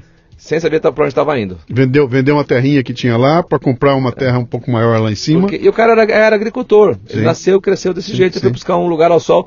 Muitos não eram agricultores proprietários na- aqui no sul. Eles eram Sim. funcionários, né? Foram lá para como os garimpeiros vão. Sim. é, era bem assim mesmo, coisa de, de faroeste mesmo e e eu acho que se o cara tivesse um pouquinho mais de, de, de, de, de- cultura e um pouquinho mais de dinheiro, ele não teria ido. Uhum. Ele foi porque ele não sabia que era impossível E, e sim. que ele não tinha outra opção. Ele Sim, foi, sim. foi. Se não, se não der, não deu. Pior que tá, não fica. Todas as histórias eram assim, Sim. né? Por que, que você é, saiu de lá? Eu saí porque eu tive um acidente importante lá numa das minhas viagens, né? Que eu fiz. por- Porque você imagina, aquilo, aquilo é um, é um continente, o estado do Mato Grosso. Sim, e eu é tinha outra terra até Cuiabá e Várzea Grande eu tinha asfalto. Era tudo terra o resto. Pra onde eu fosse era cidade de terra. Uhum. E eu tinha só 20 anos, 21 anos, né? Deixei namorada aqui no, em São Paulo, Guarulhos, né? Você você ia nessa estrada com o teu, teu, o meu Fiat com o teu 80 Fiatzinho. álcool, é. Eu falava que era movido à força, primeiro carro movido à força, mas não era força, era a força do músculo que ele tinha que empurrar o tempo todo. É, mas é, eu me senti muito muito frágil depois do campo, porque foi, eu tive um acidente importante, meu carro capotou lá numa volta de viagem, é, quase na casinha que eu tinha alugado lá, eu tive um acidente muito importante, aquilo quando eu voltei, eu voltei meio achando que não valia a pena, que eu não estava feliz, né? Esse acidente, o que? Ele te botou na UTI? O que, que foi? Você Eu quase tive, eu morreu tive- lá. eu tive muita sorte, porque é, o, que, o que aconteceu comigo, na verdade, foi quase nada. Mas eu voltava de uma viagem com um amigo meu que era da Scania, que já faleceu aí um tempo, um tempo atrás. Mas a gente andou 1.500 quilômetros de, de, de viagem para fazer um tour de segunda a sexta, né? E ao voltar para casa na sexta-feira de noite, eu dei de cara com um, ba- barranco que a empresa de, de saneamento tinha aberto perto da minha casa, numa ladeira, e eu bati no barranco e saí capotando, capotei quatro vezes e para dentro de uma casa Puta com, com esse Fiat aí. O carro, eh, ele ficou destruído, né? Na época a gente não, nem imaginava que o que era agente de segurança, não, não tinha essa cultura também. Eh, eu tinha a peça que eu tinha feito garantia da Randon em- por onde, eu, por onde eu passei, e assim, por uma questão de um milagre não me aconteceu quase nada. Eu tive uma, um machucado no braço, costela doendo e tal. E fui pra minha casa a pé o resto do, o resto do caminho. Deixei o carro lá, no dia de se acidentou, eu fui a pé pra casa. Com a minha malinha e com, a, com minhas coisas, né, que eu tinha pessoais. É, então eu voltei para Guarulhos, né, para fazer exames Sim, e tal. mas pera aí, mas pausa. É, Você largou o carro todo arrebentado e não foi pro hospital, você foi pra casa. Pra casa. Andando. Andando. E com a cabeça onde? A hora que eu entrei na minha casa, era, era uma vila operária que eu tinha alugado uma casa lá, eu morava sozinho, né? E você imagina, eu não tive bicicleta, nem tive telefone, não tive nada, né? Minha vida para isso não- nunca aconteceu, né? Era tudo na- E lá eu tinha telefone lá no Mato Grosso, porque a empresa precisava que eu tivesse, né? Sim. Cara, é impressionante. Eu, eu, eu coloquei a chave na porta, abri o telefone e tocou era minha mãe. Toquei, atendi, era ela. Você tá bem? Falei, tô. Olha só. Lógico que eu não falei pra ela que eu tava acabando de chegar da, Mas ela acidente. ligou porque deu. deu... Deus, né? Aí eu falei com ela que eu tava bem e tudo. E ok, ficou por isso. Aí no dia seguinte eu fui fazer alguns exames lá mesmo, né? No, no hospital lá. E aí, como eu tava com muita dor e tal, e meu carro perdeu todo, meu carro não tinha o que fazer com ele, eu tive que voltar para Guarulhos. A empresa me trouxe, né? E aí me propuseram voltar para lá, me, a empresa me, ofereceu um outro, um outro Fiat, mas aí no- novinho, né? Bem simples, novinho. E eu voltei para lá. né? Nessa volta eu, eu já tinha um pouco mais de, de dúvida se eu estava fazendo a coisa certa, sabe? Uhum. Você vai entender ao final da- dessa história aqui, ou ali por algum momento mais do final, que quem me acompanha até LinkedIn vê o que eu falo, eu, eu, eu tenho uma, uma loucura por felicidade. Né? Eu, eu, eu, eu não, não considero a hipótese de não ser feliz, de não fazer o que eu gosto, de não fazer as coisas dessa maneira, né? E eu não sabia que eu era assim, mas eu não tá, não tá feliz foi uma das coisas que me, que me desmotivaram a continuar lá. Né? Eu tava ganhando meu dinheirinho, era bom para mim estar lá financeiramente, né? Em que pese a, a minha condição que eu tinha, mas era uma coisa já já era uma ascensão para mim, Uhum. né? Mas mesmo assim eu não eu não segurei essa onda não. Eu, 21 anos já tava, aquilo pesou, sabe? E namorada e vida e amigos, eu decidi voltar e voltei. La- Largou o emprego pra voltar? Larguei lá e Lar- vol- é, larguei lá, mas a empresa me readmitiu aqui. Tá. Ela continuou comigo. Aí eu voltei para a parte interna. Voltou tá. com alguma segurança. Então, não foi tão loucura assim, né? Não, não foi. eu, não, meio eu não- eu não chutei, não joguei Tá. pro alto, não. Foi Tá. negociado isso. Tá. né? Eles, eles entenderam a minha posição Entendi. e me trouxeram de volta. E lá eu continuei, né? Mais alguns anos ainda. Fui trabalhar aqui em São Paulo, é, vendedor externo e tudo mais. Uhum. Então, essa. Você estava com 20? Eu voltei com 21. Você estava com 21? É. Tá. Tava dando uma coceirinha já de. Vou montar Empreender? um, é, vou empreender, vou fazer alguma coisa assim? Ainda não estava. Não. Ainda não estava. Como, como eu, eu, já, eu já empreendia desde de quando eu comecei, é, eu- só não sabia, né? Mas eu não tinha assim a ideia de, de ter um negócio, né? Uhum. Aí eu voltei, peguei aquele plano cruzado, né? Que vendia nota de, de 10, de 20 por 10, de 10 por 20, o que você tivesse vendia, né? Uhum. Qualquer coisa que você tivesse para vender, vendia. Lógico que eu tive uma jornada interessante, porque eu estava numa empresa grande, né? E dono de uma área, de um setor aqui em São Paulo, de alguns bairros, e, e assim, você ia vender uma carreta numa borracharia, o cara queria 10, não queria uma só. Sim. Que virou aquela loucura, né? Quem tem a, a idade um pouco aí mais pra frente sabe do que eu tô falando, Sim, né? sim. Então foi um momento de, de euforia, né? 86. E aí eu ganhei algum dinheiro e foi a primeira minha, primeira- minha primeira passagem, como você me ocorreu que você perguntou agora, né? De tentar seguir um caminho diferente, né? Hum. Aí um chefe que eu tive na própria Randon tinha ido pro Mato Grosso, trabalha na Scania de lá. Não deu bem, não se deu certo, não voltou. E ao voltar ele ficou naquela condição de do que fazer. Uma outra pessoa da, da empresa tinha uma, uma oficina de costura, ofereceu pra gente. E eu comprei com ele. Viramos sócios. Puta, eu achei que você ia ficar no ramo, cara. Falei, bom, vai virar distribuidor, quer ver, ó? Isso faz parte, faz parte do que, eu, do que eu aprendi, né? Quando você for entrar na pauta de empreender, eu, Uhum. de novo posso falar com conhecimento de causa. Já né? estamos nela, cara. Você. É. Eu tinha certeza que você ia falar, pô, a gente viu aí, tinha um negócio, fomos trabalhar com peça de peça de reposição, montar uma distribuidora, alguma coisa no segmento onde eu atuo e que eu conheço tudo. Não, vocês foram se meter num negócio que. Infelizmente ou felizmente, não sei dizer se isso foi uma coisa importante ou não, não era do meu segmento. Uhum. E eu não podia trabalhar, porque eu estava vinculado à empresa. Eu só Sim. comprei. Sim. Só fui sócio de uma Sim. pessoa que podia tocar lá. E a gente foi fazer confecção. E você imagina se tinha alguma dificuldade de vender confecção para alguém no plano cruzado. Uhum. Vendia tudo que fazia. Até que deu errado vendia. E a gente então teve um, um crescimento meio meteórico, assim, em seis meses a gente estava com trinta e tantas costureiras e tudo mais. Decidimos que eh, o caminho natural seria abrir uma lojinha, abrir uma lojinha para vender para o cliente final. Enfim, tudo que qualquer pessoa pensa. Aquele teu sócio estava lá, ele estava administrando o negócio no dia a dia. No dia a dia. Você não, você estava só, eu sou o sócio que entrei com um pouco da grana, mas não estou participando do, da- do É, negócio. tá? é, a gente fazia uma composição que eu também acho que é uma coisa que não tinha. Não sei se hoje eu faria, mas a gente decidiu, eu e ele, juntar os nossos proventos, né? O da fábrica com o meu da, da empresa e virar um bolo só. E, então eu fiquei sócio da, da confecção por um ano e pouco, Uhum. que eu ganhei mesmo que ele ganhou. Né? Eu, eu, eu atuava um pouquinho na sobra de tempo, Tá. né? Indo em shopping, em loja, visitando, mas não era, eu não era um executivo da, daquela oficininha, não. Mas a gente dividia nossos problemas com, com grana, a gente equilibrou nossa, nossa receita, né? Uhum. Então, é, isso marcou porque passou mais um, um- alguns meses eu saí da empresa, da Randon, né? Pude me dedicar mais ao negócio de confecção, que estava funcionando, tinha, já tinha a lojinha e tal. E aí no pós-cruzada veio o cataclismo, né? Depois que acabou Então, deixa, o plano, deixa, deixa, eu, deixa eu dar uma dica aqui, deixa eu pensar numa coisa aqui. Quer dizer, você não tomou a decisão de sa- sair da Randon porque me encheu o saco, nada disso, não É, é? eu fui Porque- demitido. Ah, você foi demitido da Sim, Randon? Sim. Por quê? Porque eu tinha diferença com o meu chefe e ele percebeu uma, uma janela e me, me dispensou. Ah, tá. Não foi por trabalho, por Entendi, competência. não foi uma escolha sua, não. Foi pessoal. Tá. E aí você decidiu que ia ficar lá. Vou tocar então a nossa. É, vou mandar embora, nossa- né? Tá. Eu vou seguir minha vida. né? Tá. Só que a gente, a gente percebeu a, a virada no pós, né, plano cruzado foi um, um problema. Quem viveu 87, Pandemônio, 88, sabe o que eu tô cara. falando. Nossa senhora.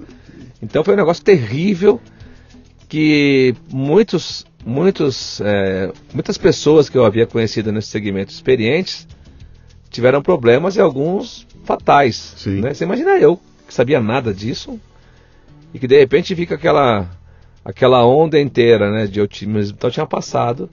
Então a gente, te- a gente sofreu com inadimplência, a gente demorou para fazer a leitura.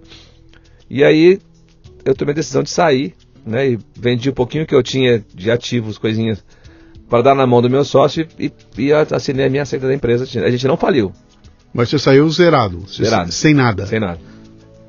Inclusive que eu tinha construído nesse tempo. Você tinha casado já? Não, eu caso depois disso. Tá. E aí eu. eu ele quis continuar e passou alguns meses ele também jogou a toalha, também saiu. Mas assim, nós fracassamos. Uhum. Lógico, a gente não faliu, não foi pra. 20 e quantos anos? Aí eu tinha 23. Tá. Eu casei com 24 anos, né? Em 88. E aí eu fui pro, de novo procurar emprego, arrumei emprego numa concessionária de caminhão, fui trabalhar. Lá eu entrei solteiro e saí casado, né? De 87 a 88. É, eu tinha meio que ficado muito, muito marcado para essa história de empreendedor, sabe? Que eu não tinha mais que fazer isso, né? Que eu tinha que ser executivo mesmo, trabalhar, puxar pasta e acabou. Uhum. E eu voltei, voltei pro mercado a trabalhar, né? Depois da minha, desse, dessa, dessa minha experiência na, na, na, na revenda de caminhão, eu voltei pro meu segmento na, na FNV Pro Ralph, que é lá de Cruzeiro, né? A fábrica, né? Que hoje é IOSP Maxion, que na época era do grupo Engesa, Uhum. né? Do material militar. E eu voltei a trabalhar lá, né? Com, aqui na região de São Paulo, eu fazia as previsões de vendas em São Paulo. E então lá eu voltei a trabalhar de novo de funcionário no meu segmento. Isso foi 89, Uhum. né? Eu já entrei lá casado. Aí eu passei por alguns processos lá e, e a, a matriz né, da Engesa era no Tamboré, que é Alphaville, né? Eu tive uma promoção para vendas nacionais e fui parar na, no Tamboré, morando em Guarulhos, né? Era- Bom, nessa época eu morava em Alphaville e eu trabalhava no Lago do Socorro em Santa Mara. Então não estava muito diferente não da tua da a tua gente sabe que não aí. tinha a segunda pista da Castelo, Não. tampouco tinha a terceira da Marginal, Sim, né? sim. Então eu, eu tive um filho, né, meu filho nasceu em 90, né? Em maio de 90. E eu tava todo vapor nessa história da Engesa e eu não, não o via do, da acordado, né? Saía de casa às 6 da manhã, dormindo, voltava às 9 dormindo. É, então a gente, a gente viveu esse tempo aí, até que no, no voo para Ribeirão Preto, eu vi, eu vi uma notícia no jornal de que a gente tinha sido vendido para a Max, eu não sabia, né? E a gente amanheceu então com um patrão novo. Vendeu para uma empresa primeiro, que depois passou para a IOSP Maxon, né? Uhum. Detalhes que não. Mas eu deixei de ser daquela empresa, aquele grupo, que depois veio a fechar logo em seguida, né? E então eu, eu tive um tempo né, com essa gestão da IOSP Maxon. E aí em abril de 91 eu estava trabalhando no meu escritório em São Paulo, na Dutra, né, que era uma filial da que, que veio junto com a estrutura que a FNV vendeu para a Maxion. E aí tocou meu telefone, era uma pessoa que eu conhecia do meu do segmento, era uma empresa um, de transporte, né, um empresário. Me chamou para tomar um café com ele. Né? Fomos até na época no, no Center Norte, né, que era o que tinha aqui. E aí lá ele me mostrou um projeto que ele tinha. Ele tinha uma pequena oficina de baú de caminhão aqui na Vila Guilherme. Uhum. Ele tinha uma fábrica na, em Ibiporã, no Paraná. E ele não estava conseguindo fazer, fazer daquilo uma coisa interessante, porque era custoso, não, improdutiva e tal.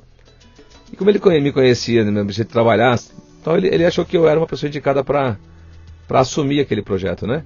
Só que ele conhecia também meu, a minha condição né, na companhia. Eu, me, eu me reportava uma segunda pessoa da hierarquia nessa época, né? Eu tinha um cargo bom, né? Então ele me ofereceu meio que uma, uma oportunidade ali, uma cenoura, como ele falou na época, né? Eu ia ganhar um salário quase igual, mas numa empresa muito pequena. Uhum. É, ia trabalhar num container.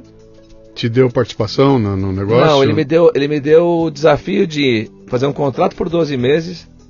E após 12 meses a gente compraria o ativo, que era o barracãozinho com as ferramentas e tal, e passaria a ser uma concessionária dele, uhum. né? Dos baús que ele fazia lá no Paraná. Enfim, né? Fiquei com a minha esposa lá, um, já tinha um pequeno, né? Ela grávida da minha filha. Ah, você já tinha um filho. Já então, tinha um e tava com outra na barriga. Que, que idade você tava? Eu tava com 27. Tá, agora, agora vai ficar boa a história aqui. Vamos lá. 27 anos, um filho novinho, um filho na barriga, um emprego bom, você está estável, tudo, e aparece um cara com essa coisa absolutamente incerta. Que ano era? Era 1991. No, Collor, Collor chutando o pau da barraca, congelando. O Brasil tava uma loucura, cara. Mas havia uma, mesmo com a loucura toda, a gente tinha uma expectativa de que agora vai, porque uh, tava, o mercado estava mudando, o mercado automotivo virou uma loucura, ele, ele abriu, abriu os portos de novo, acabou com lei da informática e tudo mais. Havia uma ideia de que isso aqui ia dar certo, né? E é, você... Eu não tinha. Não, então, mas havia um clima de que, pô, é. agora vai, né? Mesmo quando ele congelou tudo, depois virou aquela loucura, toda a coisa, a coisa desandou. Mas você tem que tomar uma decisão, cara. E aí você chega em casa, vê a barrigudinha, vê é, o pequenininho então. Eu tinha ele de um aninho, a Marília, né, ele chama Alcides Braga Neto, meu pai é Alcides Braga, né? Uhum. Eu sou Alcides Geraldes Braga, tem o nome da minha mãe no meio. E a Marília na barriga, é minha filha Marília. E aí a gente morava num apartamento de 45 metros quadrados, alugado, né? Que a gente decidiu que ia ser assim, que não quis esperar. E apareceu isso. E aí? E a gente ficou ali um, uma semana naquele dilema, né? Vai se não vai. E aí voltou essa veia, né? Voltou, voltou a me, me, me cutucar de novo e falar, vai, cara, vai, porque era o meu, meu segmento, né? Era o que eu sabia fazer. Uhum. E aí eu. Eu e ela ali sem muito também não tinha muitas opções pra gente né, é, pensar no plano A, B, C, D, não. Era ir ou não ir. E aí o meu grande dilema era sair de uma, empre de uma empresa grande, né, onde eu me reportava para um escalão altíssimo, ou ir lá ceder minha sala para ar-condicionado, que eu tinha no Parque Novo Mundo, ou ir para dentro de um baú, de um container, na Vila Guilherme. Que né? podia ser seu em algum momento, ou podia ser, você podia ter parte é. daquilo para você. Tá. Essa foi a principal prerrogativa, né? Que ia durar 12 meses, minha experiência. Tá. Deu certo, eu fico, não deu, eu vou embora. Era um contrato. Uhum. Né? Bom, eu fui, né? Eu fui. É, comecei nessa, nessa história em abril de 91, né? Assumi a gerência da filial com um projeto de venda que eu assumi, que eu assumi com a direção da empresa, de volume. Uhum. Me deram lá a, a, estrutura que eu precisei, né? Que eram quatro vendedores e tal, montei. Qual era o produto? Era baú? Baú. Era baú? Baú de caminhão. Tá. As pequenininhas que você vê na rua. Ok. Eles vinham do Paraná desmontados, a gente montava, vendia, montava e entregava em São Paulo. Nesse galpão aí? Da Vila Guilherme. Tá. Esse aqui é onde era a filialzinha deles lá. Então eu tinha no meu contrato uma, uma condição que era, eu tinha o meu salário fixo Uhum. e eu tinha comissão sobre o resultado da empresa, não era sobre o valor de faturamento da filial, né? E eu tive, né, uma, uma condição que eu também ajustei com eles, que para eu construir algum fundo de caixa que eu não tinha nada, metade do que fosse o meu variável, a gente ia deixar lá na empresa, guardado. Então no dia do, de receber o dinheiro, ele pegava o dólar do dia, convertia, só para ter o- uma moeda forte, que a inflação naquela época era terrível, né? E foi lá guardando numa cadernetinha escrita só. Sim. E a gente entregou. Né? A equipe falou, a gente conseguiu fazer performance que a gente, que a gente tinha né, assumido. Mas aí por uma série de problemas estruturais do grupo, que era muito grande, começou a ruir, né? Tanto que o grupo não existe mais hoje. E foi junto a Metalúrgica Paulista, né? Tava indo junto. E aí com oito meses, assim, então na, na novembro de, de 91, ele me chamou e falou, não dá mais, eu preciso encerrar o nosso contrato. Né, que iria até abril, março, abril de, 2000 e, de, de 92. E não era porque você estava fazendo trabalho ruim, nada disso. Você tava, tava, Não, a tua gente- parte estava feita. Um do- uma das coisas que, Eles calcularam mal o negócio. É, foi uma das coisas que também virou para mim uma, uma grande referência que eu falo, você vai encontrar. Se, alguém pesquisar meu nome vai, vai ver que eu já falei isso tantas vezes. Vender mais do que você pode fazer Sim. é pior do que vender menos. E, não, e me fa- não me aconteceu. conte. e aconteceu esse overbooking na fábrica. A gente vendeu muito. Cara, e- é, e aquilo, a fábrica estava completamente despreparada para atender aquele volume. Aham. E ela começou a fazer aquela galopância de cagadas de coisas que não eram para ser feitas. Falei um palavrão. Pode falar vontade. Mas é, foi, foi de morte aquela, aquela, aquela opção. Uhum. Então eles, tinham dois motivos para mim tirar do, do negócio. Primeiro que não podia continuar vendendo os 40 baús por mês que eu tinha que vender. Sim. Não cabia mais na condição. E segundo que já existia uma, um, um declínio estrutural no grupo que estava difícil fazer a gestão dos negócios individualmente. Então ele me chamou lá e falou, olha, né, tô eu aqui tentando te fazer, te- você não precisa mais continuar com o contrato, você tem comigo X mil dólares e você não é obrigado a comprar o ativo, porque eu não tô, né? Cara, sensacional. E aí você faz uma opção. Se você quiser ficar com o ativo, a gente vai quando cumprir o prazo, cumprir o combinado, na verdade. Você vai me dar o que você tem aqui de entrada, nós vamos parcelar o que não pode, vamos avaliar quanto vale, aquela coisa toda e beleza. E aí nesse, nesse momento eu saí é, e fui até uma concessionária da Randon Lounge, hoje é o Shopping Tietê aqui, que era Rodorribe, onde trabalhava o Flávio Santilli, que é meu sócio até hoje, Uhum. que é um cara que eu conheci quando eu entrei na Randon, entrei na Randon em janeiro de 80, ele entrou ali em julho, ele é auxiliar de expedição e eu office boy de venda. Então a gente se relacionava diretamente por causa de produto e cliente. Ficamos amigos desde o primeiro dia que ele entrou na empresa. E aí ele, naturalmente, ele verteu da expedição, ele verteu para a área técnica, natural, né? Sai da Randon e vai trabalhar na pós-venda. Então eu fui procurá-lo, porque eu tinha noção zero de parte de mecânica, de carreta, de oficina. Não sabia nada disso. Se né? Você, foi, você foi consultar se era bom comprar um negócio, Não, isso? nesses, nesses meses onde eu, que eu fiquei lá gerente da filial pré-proprietário, Aham. como era meio caminho da roça, que ele saía de Guarulhos ia pra. O, tamboré? Não, Não, é, pra- no, no Cebolão ali. Tamboré, é, sim. Então, assim, umas três ou quatro vezes nesse tempo ele passou para tomar um café comigo lá, a gente conhecia a estrutura, a gente Tá. continuou muito amigo desde, nunca nos deixamos de nos ver. Mas quando o Fernando me ofereceu essa situação, eu não sabia o que eu ia fazer quando entrasse um caminhão na oficina. Então eu peguei o carro e bati lá. Né? Falei, ó, ele já conhecia o container, conhecia a oficininha, conhecia um pouquinho. A situação é essa, contei esse caso para ele. Quer pegar? A gente pega junto? 20 segundos. Você, você acha legal? Você quer? Eu falei, eu quero. Então eu também quero. Vambora. Aí eu voltei lá no Fernando e falei, eu quero. Nós vamos trabalhar isso aí. E aí Que era aquela ideia inicial. Você então ia comprar aquilo e ia virar uma concessionária Isso, de, de, de baú. Tá. exatamente. O Fernando não me, não me prometeu fornecer nada, Tá. né? Falou assim, enquanto durar, ou enquanto eu puder te atender, a gente vai atender, Uhum. mas não conta com isso para tua decisão, né? Era um negócio. Não tinha nada de fabricação nisso que você estava trazendo. Nada. Era um negócio comercial. Era uma, era uma oficina de reforma de baú Tá. e de montar baú de terceiros que eu comprava CKD, desmontado. E- então você tinha uma equipe de montadores, você tinha gente, você tinha uma oficina lá. Quantas enquanto, pessoas é, tinham? enquanto gerente, eu tinha 15 funcionários na oficina. Tá. Enquanto paulista mesmo, né? Enquanto metrônica paulista. Tá. Depois que a gente teve que mudar para isso, que então é final de 91, que aí a gente assinou, né, as promissórias que eu tenho até hoje. Sim, Tá. É, era, era em ORTN. sim, eu me lembro disso. to- to- to- Todos os dias 15 Eu tinha X. comprado uma casa, cara. Eu fiz igualzinho você. Eu assinei um monte de promissória com correção pro. OR. Não, não, minto. Eu fiz em dólar, cara. Eu, eu, eu fui uma das pouquíssimas pessoas nesse país aqui que levou uma vantagem tremenda quando o Collor congelou tudo. Ele, ele congelou. Eu, eu tava assim, nas vésperas, eu fiz um negócio de comprar casa, vendi tudo que eu tinha, dei tudo pro cara, fiquei a zero, não tinha um tostão no banco e assumi uma dívida em dólar com ele. O Collor vem, congela tudo. Isso tudo aconteceu assim, não? Eu fiz um negócio com o cara, acho que numa quinta-feira. O Collor congela tudo no domingo. Quando ele congela as contas, eu não tinha um tostão no banco, não congelou nada meu. E eu tinha uma dívida em dólar, que quando o Collor assinou o papel, ele transformou a dívida em um para um. Lembra? Ah, lembro. Era um para um. E aí, de repente, a minha dívida, que era um horror, virou nada. E eu virei uma vantagem. Eu fui resgatando as promissórias que eu tinha assinado em dólar com, com, com o Você, cara. vê, você vê os dois lados, né? Você do lado da- da- do, do que foi de bom e o cara que te vendeu teve um É, pepino é, absurdo. né? dançou, ele dançou. Eu, eu, eu soube de casos de pessoas que se mataram, né? Sim, eu, sim, eu fiquei sabendo. E, e foi, foi um horror naquela guerra. Mas você assume então o negócio. E você de repente vira dono.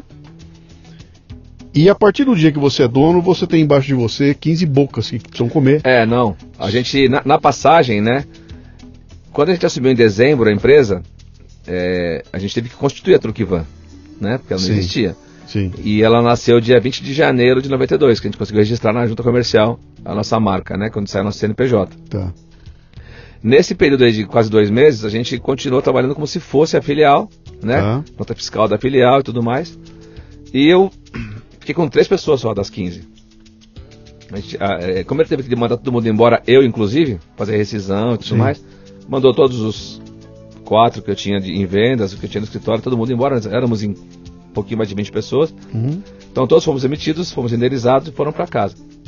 E a gente absorveu três desses caras da oficina e um que era o meu cara do escritório, que era o Luiz Antônio.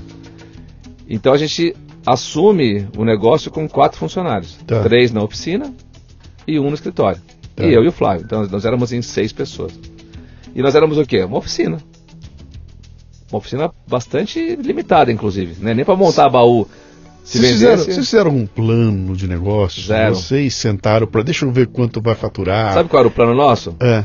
Eu tinha um cadete e ele tinha um Fiat. É. Nosso plano era quantos meses de salário aluguel a gente paga com os dois carros.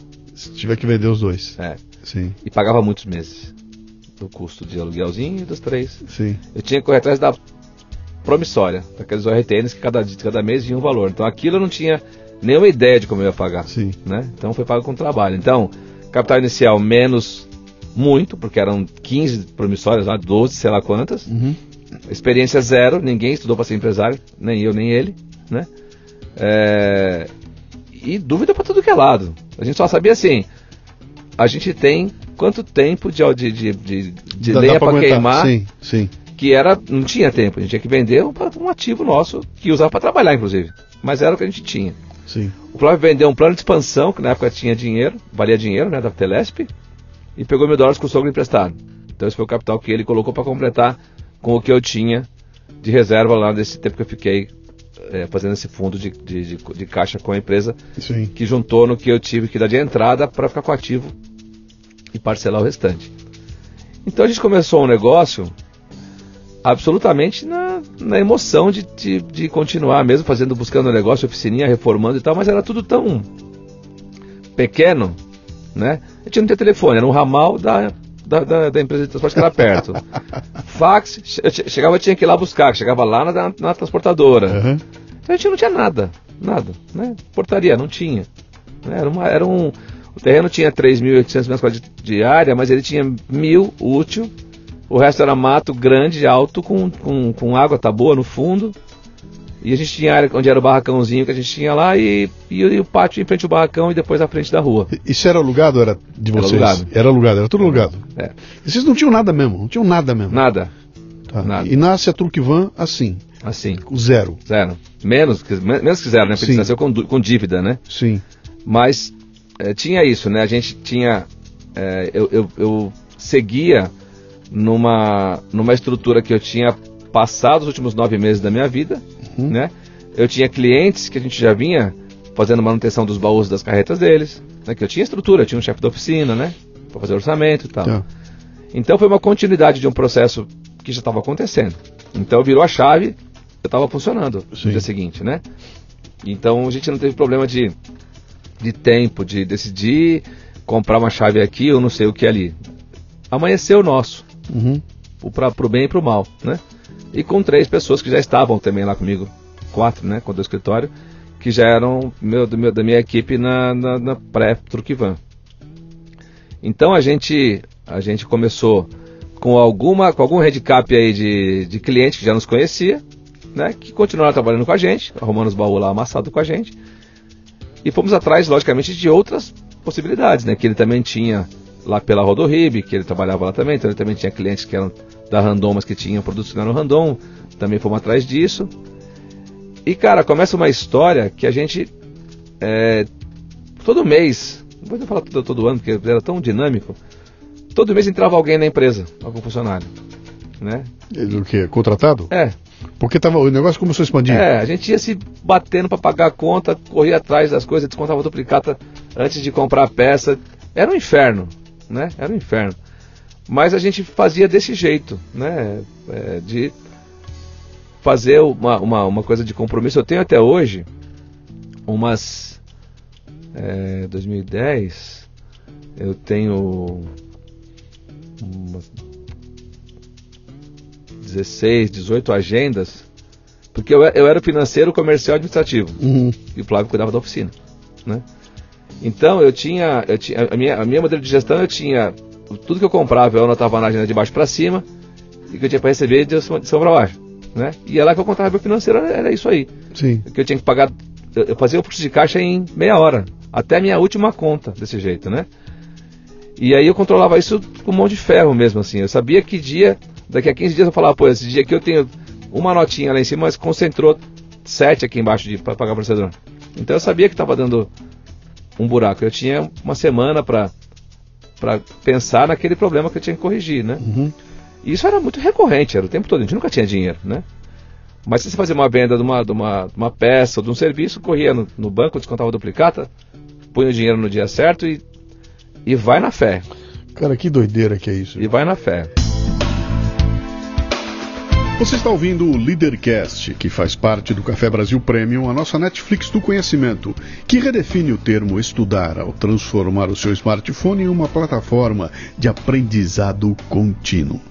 No Café Brasil Premium, através do site ou pelos aplicativos para iOS e Android, você pratica uma espécie de MLA, Master Life Administration, recebendo conteúdo pertinente, de aplicação prática e imediata, que agrega valor ao seu tempo de vida. São videocasts, sumários de livros, podcasts, e-books, eventos presenciais e a participação em uma comunidade nutritiva, onde você faz um networking com gente como você, interessada em crescer. Acesse cafedegraça.com para experimentar o prêmio por um mês sem pagar.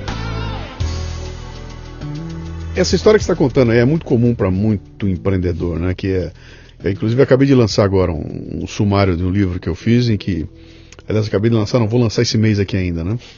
Uh, em que ele conta exatamente isso. Ele fala, cara, a gente começa a ser empreendedor, de repente quando você pisca, você está o dia inteiro enrolado para pagar as contas no final do mês, né? Sim. E não sobra nenhum tempo para você pensar no vou expandir, vou criar, vou, vou inovar. Não acabou, cara. Você não, foi eu devorado. Não morrer. Eu, eu, eu, quero não morrer. Exatamente, foi devorado e a tua vida E quando você olha para trás, passaram esses 5, 6 anos com você trocando de dinheiro e no final do mês começando tudo do zero outra vez. Né? Exatamente né? isso. Agora a gente tinha essas premissas, né? Que a gente vai tratar disso, né? De, de uma coisa. Eu, eu sempre disse, né, desde a época, e a, a minha experiência mostra isso. A melhor gestão é a gestão simples. Sim. Pilares simples. O que é pilar simples? Cuidar bem do seu, do seu time, né, da, da sua gente, uhum. em qualquer proporção. Ser assíduo, adimplente, né? Comprar e pagar. Sim. A gente jamais pagou nada fora do dia, mesmo com três funcionários. Vendemos coisa de casa, filmadora. Vendemos, né? É... Mas a gente tem funcionário com 26 anos de empresa hoje, né?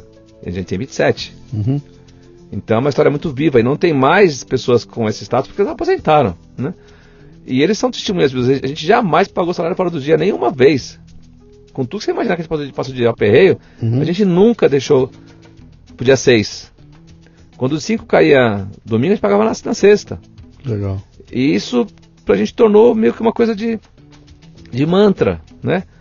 E aí, qual é a consequência? Quando você não tem dinheiro, mas você age dessa maneira, você tem crédito, Sim. né? E ter dinheiro, às vezes, não é tão importante quanto ter, Quanto ter crédito. porque o E- crédito E, e o crédito em várias dimensões. Você tem o crédito financeiro e tem o crédito A de virar. pro- né? É, isso, cara, acredita em mim que eu vou, eu vou cumprir o que eu estou prometendo, sempre né? foi assim. Sim. A gente sempre entregou o que prometeu entregar. Sempre fomos loucos por entrega, eu e ele, e, e o time por consequência, porque é uma, é uma, uma, uma coisa natural. Sim, né? de cima para baixo. É, e aí, a gente, sem saber, estava criando né, uma, uma nota de crédito diferente. Né? Era Banco Real, né? Porque a gente só tinha um banco Sim. que nos deu conta. Né? E a gente tinha, conseguia trocar as duplicatazinhas lá, tal, de um jeito que ao longo do primeiro ano, do segundo, do terceiro, já era diferente dos caras do nosso padrão. Por quê? Porque esses caras pagam. E a gente pagava, Sim. pagava, a gente fazia o que tivesse que fazer para continuar com essa perspectiva de ser assim. Tinha que construir algumas possibilidades de, de- de variação, porque nem sempre a gente recebia do nosso cliente na mesma data. Né? Então você já tinha feito a troca da duplicata, se ele não pagava, você tinha dois problemas. Né? Então a gente tinha emoção todo dia. Sim. Né? Com essa é, perspectiva de, de ser pequeno, de não ter grana, de ter uma, uma, uma atuação limitada né, naquilo, é que a gente começou a desenvolver o que a gente é hoje, né? Pô, a gente tem que sair da caixa. Uhum. Tem que fazer coisas diferentes do que a gente, do que qualquer um faz do nosso tamanho de oficina, né? Uhum. E a gente sempre teve essa ousadia de olhar para as coisas de um outro jeito, né?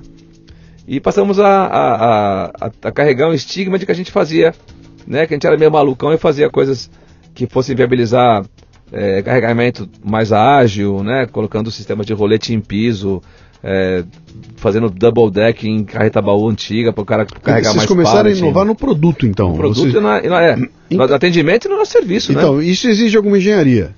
Então, a gente nessa, nessa trajetória que eu te falei que a gente nunca diminuiu, Uhum. ou melhor, a gente sempre aumentou. É, lógico que gente- quando a gente chega de novo ali no patamar que eu tinha pela Paulista, com 15, 20 pessoas, eu já tinha uma, pessoa- uma, uma pessoa de projeto, né? Um Ok. desenhista. Cuidando de produto, então. É, Então, para tá. olhar para desenho, para mandar para dobrar o ferro fora, Sim, eu tinha que saber que o ferro tinha X por Y por Z. sim, Porque a gente não tinha uma, uma, uma máquina em casa, era tudo feito fora, né? sim. Mas alguém tinha que fazer o rabiscozinho para levar, né? Então eu já tinha uma pessoa de projeto. Nessas é, é, ações que a gente adotou de querer fazer mais, é que foi acontecendo uma. um- a gente foi incorporando uma cultura de que a gente era inovador, que a gente era diferente, Uhum. né? E a gente foi numa crescente, assim, todos os meses a gente era maior que o mês anterior. Todos os meses. Era impressionante, né? O pepino era o mesmo, ou até maior, o carro já não pagava mais nada, né? Do que a gente tinha de problema para pagar de conta. Tirou esse, essa garantia de um ativo, não dava mais, a gente já estava com muito mais disposição.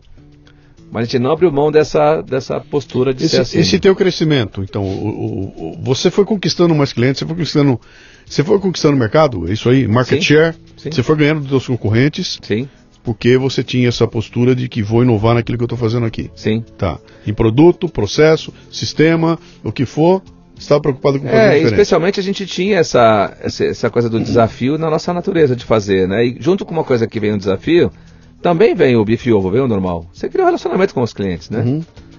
Então a gente foi montando o baúzinho de um ou outro fabricante que daqui ainda fazia, vendia pra gente. Então, no- um pouquinho gente tinha de produto feito por terceiros, que a gente vendia, comprava lá o, o que a gente chama de kit, até hoje existe, né? Sim. Lateral, porta, tal, e montava o baúzinho e entregava.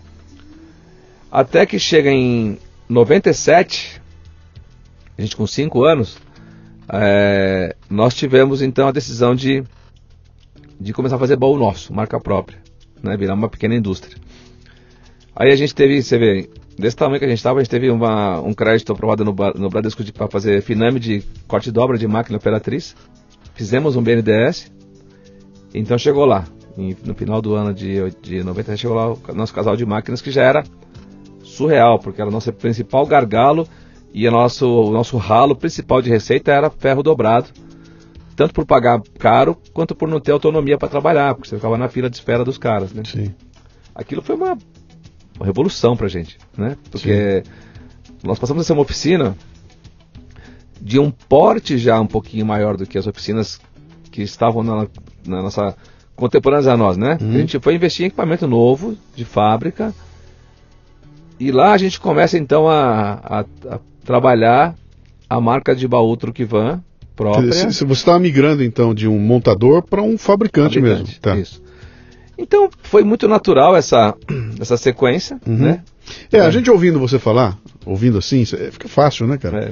Parece que vai tranquilo, né? Pô, uma coisa leva a outra. Ah, eu fui, eu, como é que é? Tratei bem meus funcionários, paguei minhas contas em dia, tá tudo resolvido e devagarzinho as coisas vieram acontecendo. Não é bem assim, né?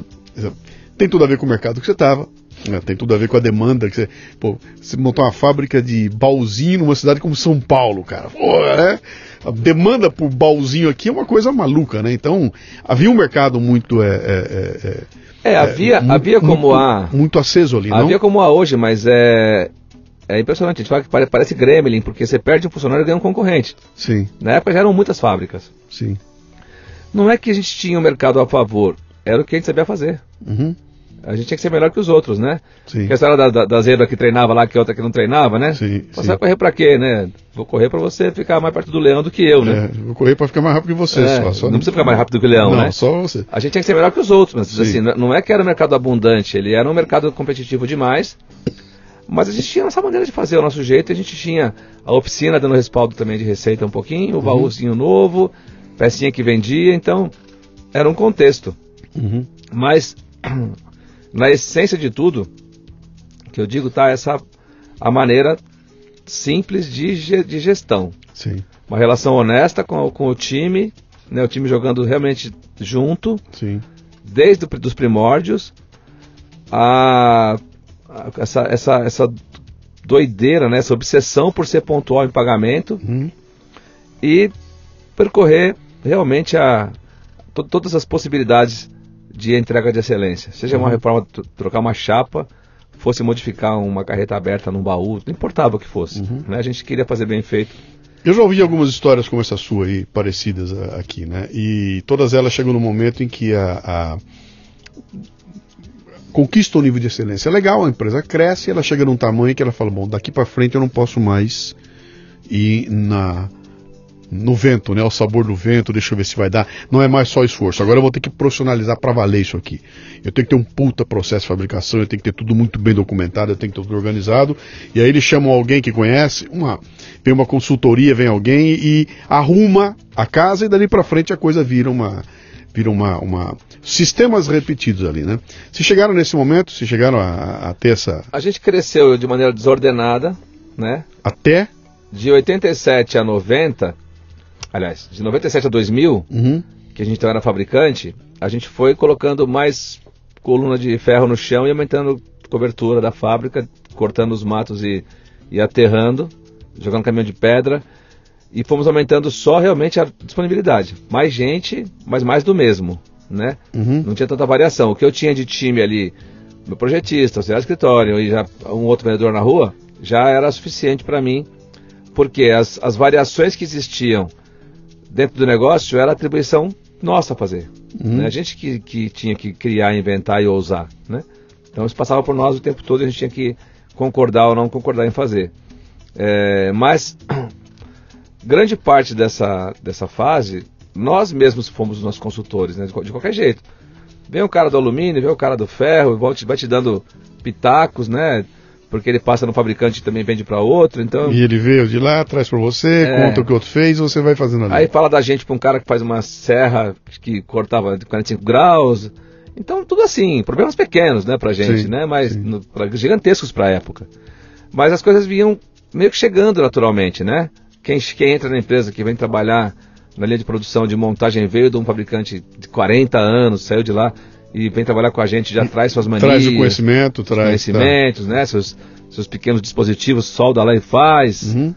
Desse jeito, mas essa essa história ela só prosperou porque cada pessoa que chegava, que entrava para nossa história, entrava e ficava.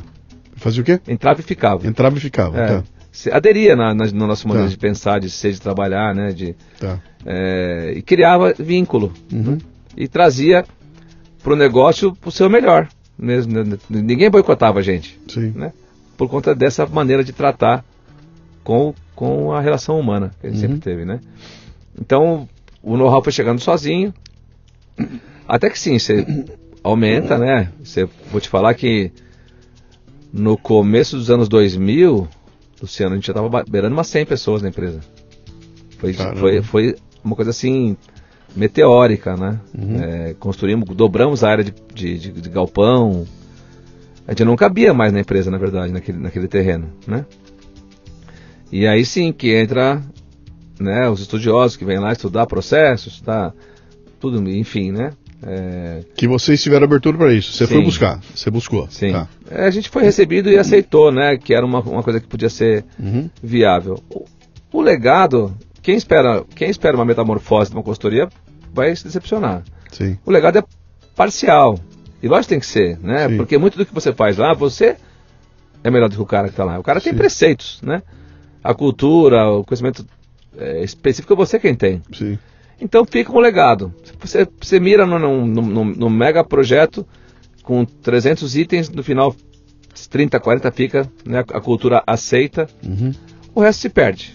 E aí você vai de, de consultoria em consultoria, você vai mudando 30 aqui, paulatinamente. 30 aqui, 30 ali, 30 É, aqui, vai né, fazendo. vai, tá? vai mudando. Até, até chegar nisso que você me contou hoje aqui. Vocês chegam na, na Fenatran, que é a maior feira de Da América Latina. da América Latina de transportadoras, né? De, de, de De transporte, veículos, na verdade. veículos para transporte, pra né, transporte. caminhões, carretas. Que aconteceu onde? No, Na São Paulo Expo. na São Paulo Expo, que é um lugar gigantesco, os caras vão lá e vocês têm um- o stand mais badalado e o maior stand da feira com 800 metros quadrados. Cara, isso é um puta de um sucesso, né? É um sucesso brutal aí, muito grande, né? Que tamanho vocês estão hoje? Nós somos em 450 funcionários diretos. Caramba. Né? Nós tivemos na. A gente, a gente, assim, a gente ia falar aqui até final de semana, né? Porque é, até, até a gente às vezes peca por, por passar fases que são importantes para quem está ouvindo. Uhum. Mas é, nessa, nessa nossa jornada, o que mais marcou a nossa diferença foi a ousadia mesmo, né? De, de, de topar desafio. E quando ali no começo dos anos 2000 a gente começa uma parceria com o Senai para fazer parte do que, do que são essas escolas móveis que você vê em carretas aí, né? É, com o Senai São Paulo, a gente começa a ter uma, um olhar diferente, porque era um produto grande, né? Carreta, Vocês começaram a montar as carretas de escola, escola do, Senai. Tá, É. tá. O que a gente nunca mais parou. Né? Tá. A gente é, hoje é líder absoluto nesse segmento. Para qualquer tipo de solução sobre rodas, a gente é a referência, Sim. a maior estrutura, quem mais entrega.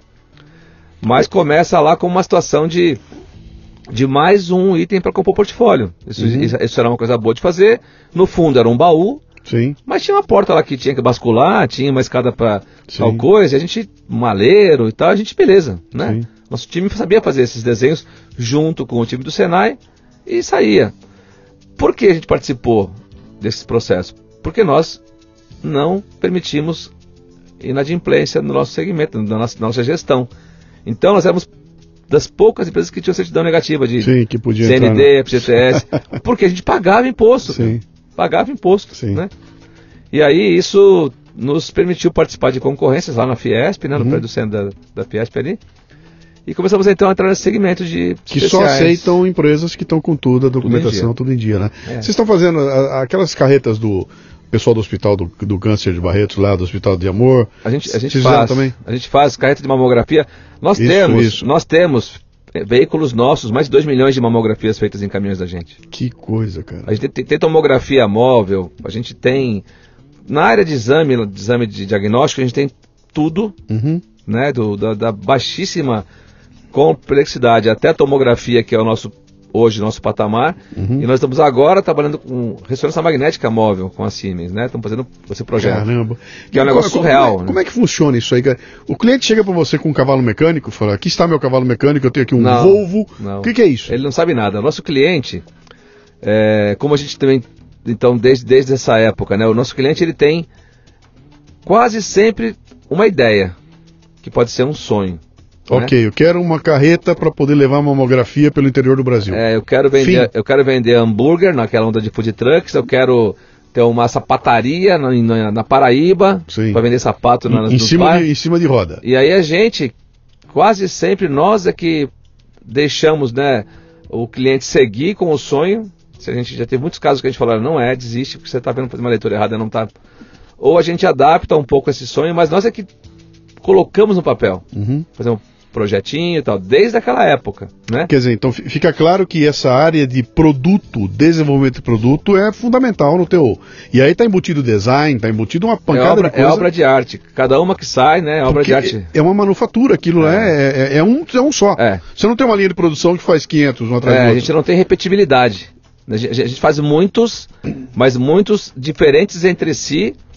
Às vezes você replica de uma escola móvel que é multifuncional né, que é para uma série de cursos, você faz 5, 6 dela. Sim. Isso é uma coisa de, de escala já para esse novo produto nosso. Mas é então, é olha, olha, que loucura você está falando para mim. Você trabalha com uma é indústria, mas não é indústria de escala.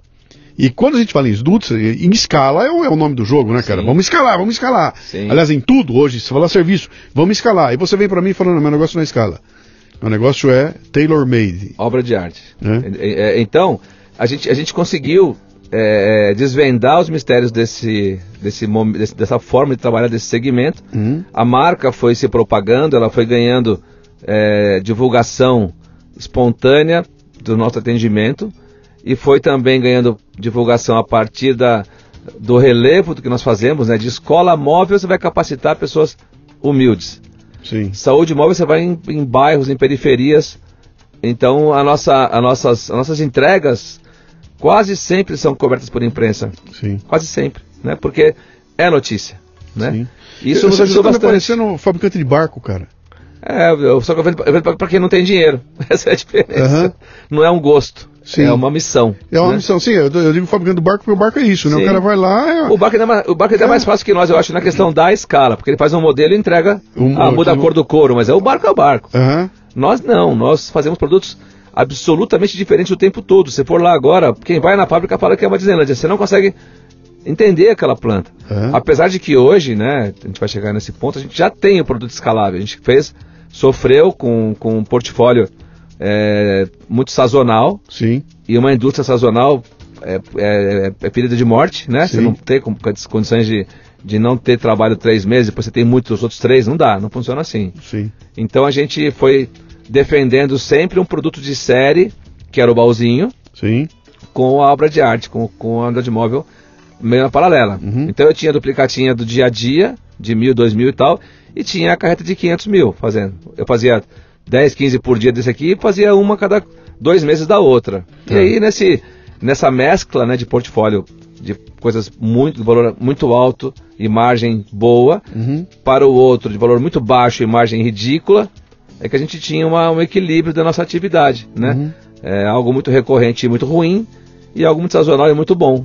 E que a gente foi conquistando o mercado com, com essa outra atividade. Mas o mercado sabe e classificou que o ideal para quem vai usar, Sim, a tua, usar a, é nosso. Você construiu a marca ali naquele é. Eu tenho um produto de primeira linha que ele é adaptável, ele me resolveu uma baita encrenca, é baita marca é a Truque Van. Se eu tiver que fazer a minha vanzinha, eu vou ser para eles também. Aí fomos crescendo em gente, crescendo em portfólio de produtos especiais, né?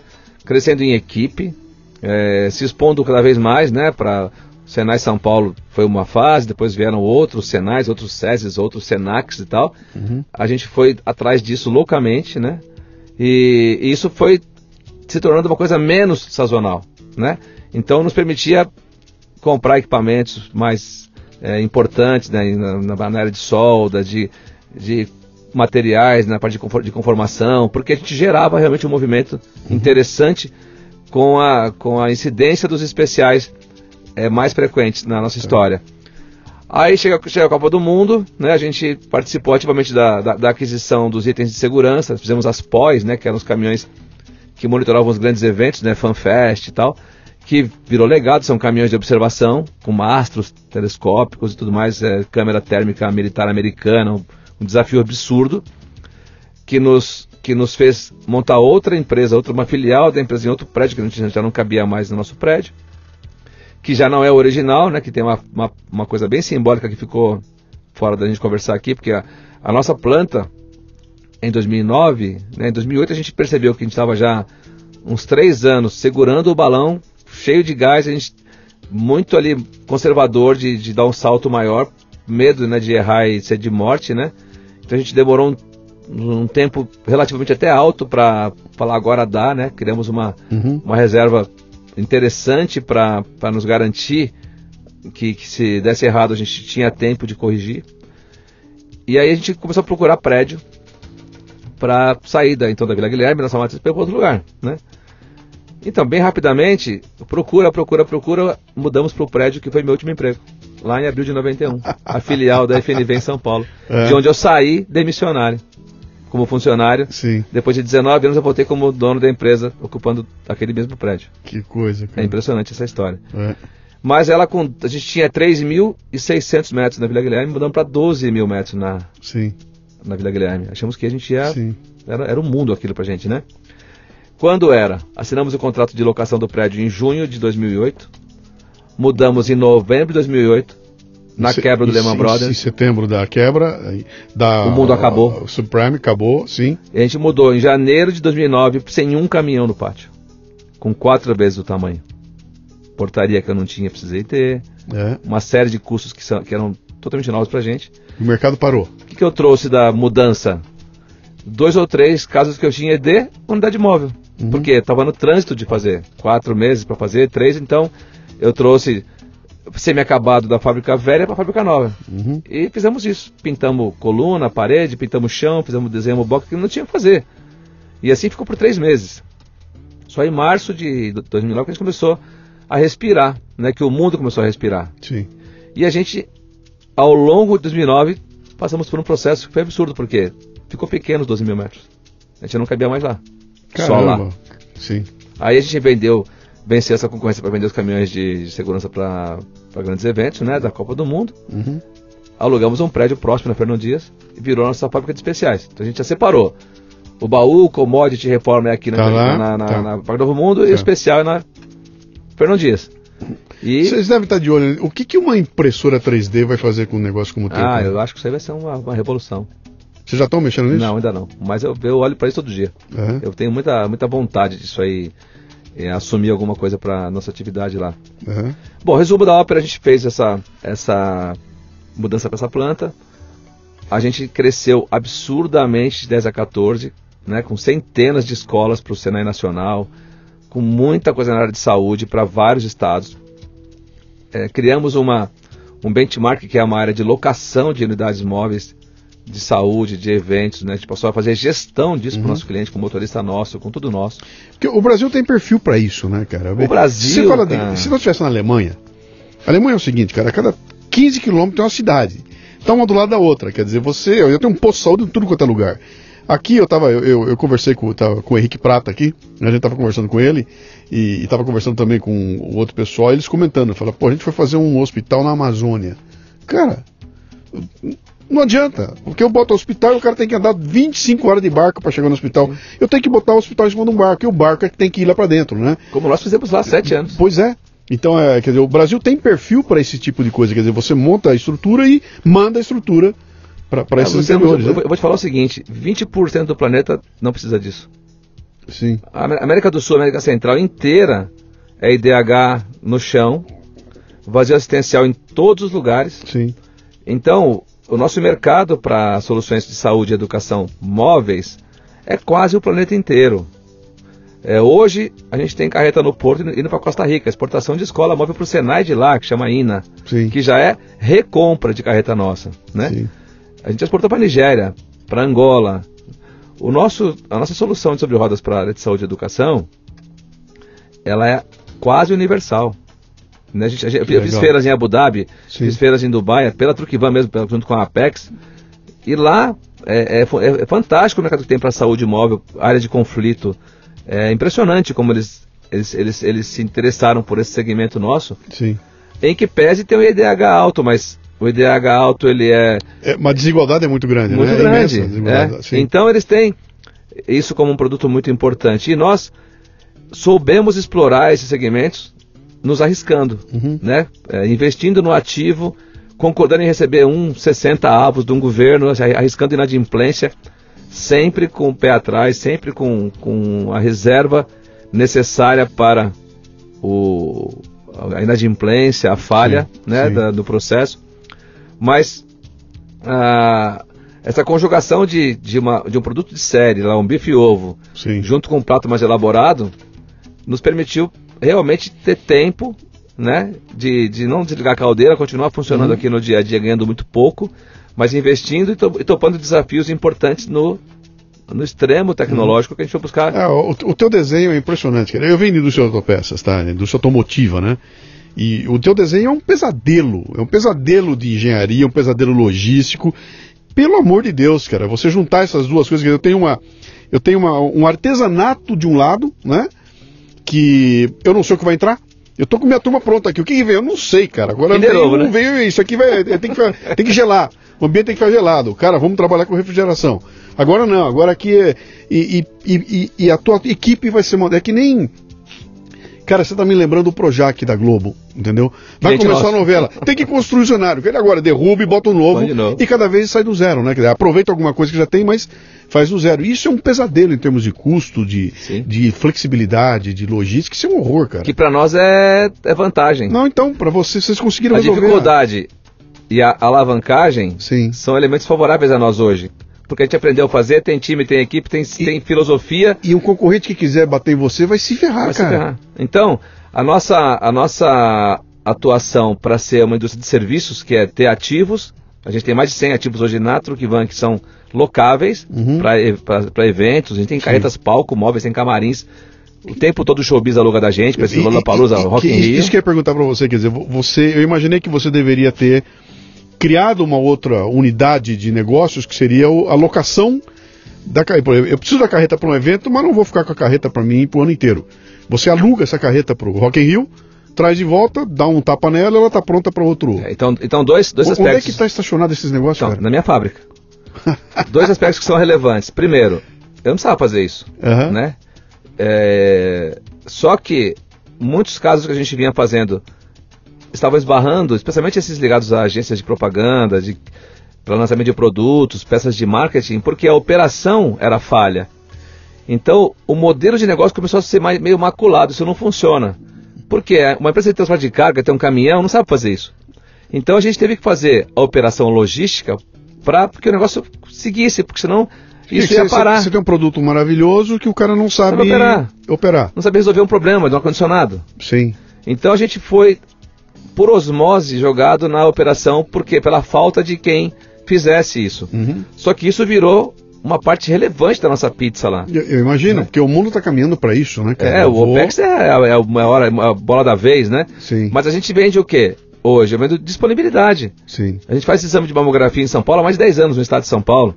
A gente só ganha no- um mês depois que já, que já foi na- na- em cada praça que o nosso contratante mudante está. Quer dizer, a- a- a- o equipamento é teu, Uhum. você, esse esse equipamento vai para um lugar, a gestão dele é sua, A gestão logística, logística. montar e desmontar. O RH não é meu, final. Ok, mas o- o- os profissionais que estão lá dentro operando não são seus. É, da Bata mas Branca não. Tudo, tudo é teu, tá? Eu, eu entrego montado numa praça em Botucatu, em Cubatão, em registro. É, Ok. é atribuição minha. Certo, Tudo funcionando, ligado na tomada, com o ar ligado, tudo feito. tá. E aí eu faço todo esse turnover. Eu que tiro do, do lugar A, levo pro lugar B. E isso até Boa Vista, tem Roraima, tem carreta nossa. Uhum, Manaus, a gente ficou muitos anos, estamos voltando para Manaus agora com saúde de novo, sobre rodas. uhum, Minas, a gente ficou seis anos em Minas, em todo o estado. Uhum. O IDH é, da, da Dinamarca e, e IDH da, do, do Moçambique, num, estado só. sim. Eu não sei nem se, se Moçambique é um dos piores, mas imagina o pior cenário, a gente tem isso em Minas Gerais, né? Uhum. E a gente aprendeu a fazer isso, né? Então virou uma coisa que agregou valor pra gente. Hoje a gente sabe fazer e Claro, quer fazer, claro. né? E, e aí essa, essa, essa, ju- essa junção de, de, de vocação, né, que a gente tem de saber fazer, fazemos do zero, do chassi ao mobiliário. A gente é muito verticalizado. A fábrica, a fábrica é todinha feita para entregar turnkey, chave Uhum. na mão. né? Então a gente não depende de quase nada de terceiro para enfrentar um prazo de entrega diferente, Cara, uma isso é- doideira. Isso é uma loucura, bicho. E aí a gente veio então construindo essa, Isso é essa imagem doideira. de empresa inovadora e tal. Eu, eu, eu, eu pessoalmente é, participo de muito da, da, da, da vida do nosso segmento, né? Eu, eu presidi a Anfir, que é a Associação das Fábricas, né? A Randon, por exemplo, que foi onde eu comecei, Sim. é associado e hoje preside a Anfir, né? Mas é, o, que é, o que é presidente hoje era meu vice até abril do ano passado. Então eu saí de uma condição que eu entrei por puro acaso a, a presidir o setor, que é um setor de, que, que empregava 70 mil pessoas, Uhum. né? É, eu sou vice-presidente do CIMEP, que é o Sindicato Nacional da Indústria, né? dentro, dentro da Fiesp. Estou agora também no meu segundo mandato na, nessa, nessa instituição. Participo, de, tô- estou o diretor da ABIND, que é Defesa e Segurança. É, sou conselheiro do FFV, que é um outro grupo de trabalho para a área de sustentabilidade. Então eu- tenho uma série de atribuições pessoais e institucionais Sim. que eu vinha aceitando ao longo desse caminho, que já então já não é de hoje, né? Já são na Ampira eu tô há 16 anos, eu acho, né? Presidi por seis, mas estou diretor desde muito tempo atrás. Olhando para o setor no país como um todo. E a gente sempre, né, que você falou de Fenatran, a gente sempre que foi para a feira, desde 2011 lá, ela é bienal, né, ano ímpar, a gente sempre foi lá e deixou uma marca nossa. Uhum. Então o pessoal sabe que a gente vai surpreender de alguma maneira, que a gente vai, que a gente é louco mesmo, que a gente vai fazer uma coisa bacana Sim. e conta com isso, né? E aí nós tivemos uma, uma construção de uma fábrica em Combica própria, que a gente tinha o sonho de ter um prédio próprio, né? Eu e o Flávio. Construímos. Ele nessa nessa nessa degradação do país de 15 a 17, a gente caiu junto, então a gente, a gente cresceu de 92 a 2014 sem parar. De 10 a 14, 600%. A gente cresceu em Que quatro anos. doideira, cara. Você imagina o que, que é isso? Você tem que trazer gente, contratar, Sim. quebrar parede. Sim. A gente fez, né? Em 15, bate na parede e cai para um terço do faturamento do que foi 14, 150 milhões, cai para 50 Uhum. em 15. Com as três fábricas, então as duas alugadas e o- e a que a gente construiu, sem ter o que fazer, né? Caçando que assunto mesmo, entrando com novos produtos. Então a gente, a gente, a gente teve uma, uma proposta, uma, uma, uma equipe nos procurou e a gente então entrou eh, na, na, na produção de data center, na área de TI. Então a gente faz o data bunker, né, a sala cofre, onde fica o data center, a gente achou que era um negócio que tinha a ver com a gente, que era valor agregado alto, baixa concorrência, engenharia intensa e zero repetibilidade, cada uma é um módulo diferente do outro. E é um baú estático, né? É um baú enfiado no, no, é um troço no andar. surreal, andar né? Surreal. Assim, É. a, a certificação é um troço absurdo. A gente realmente desa- se desafiou para fazer isso.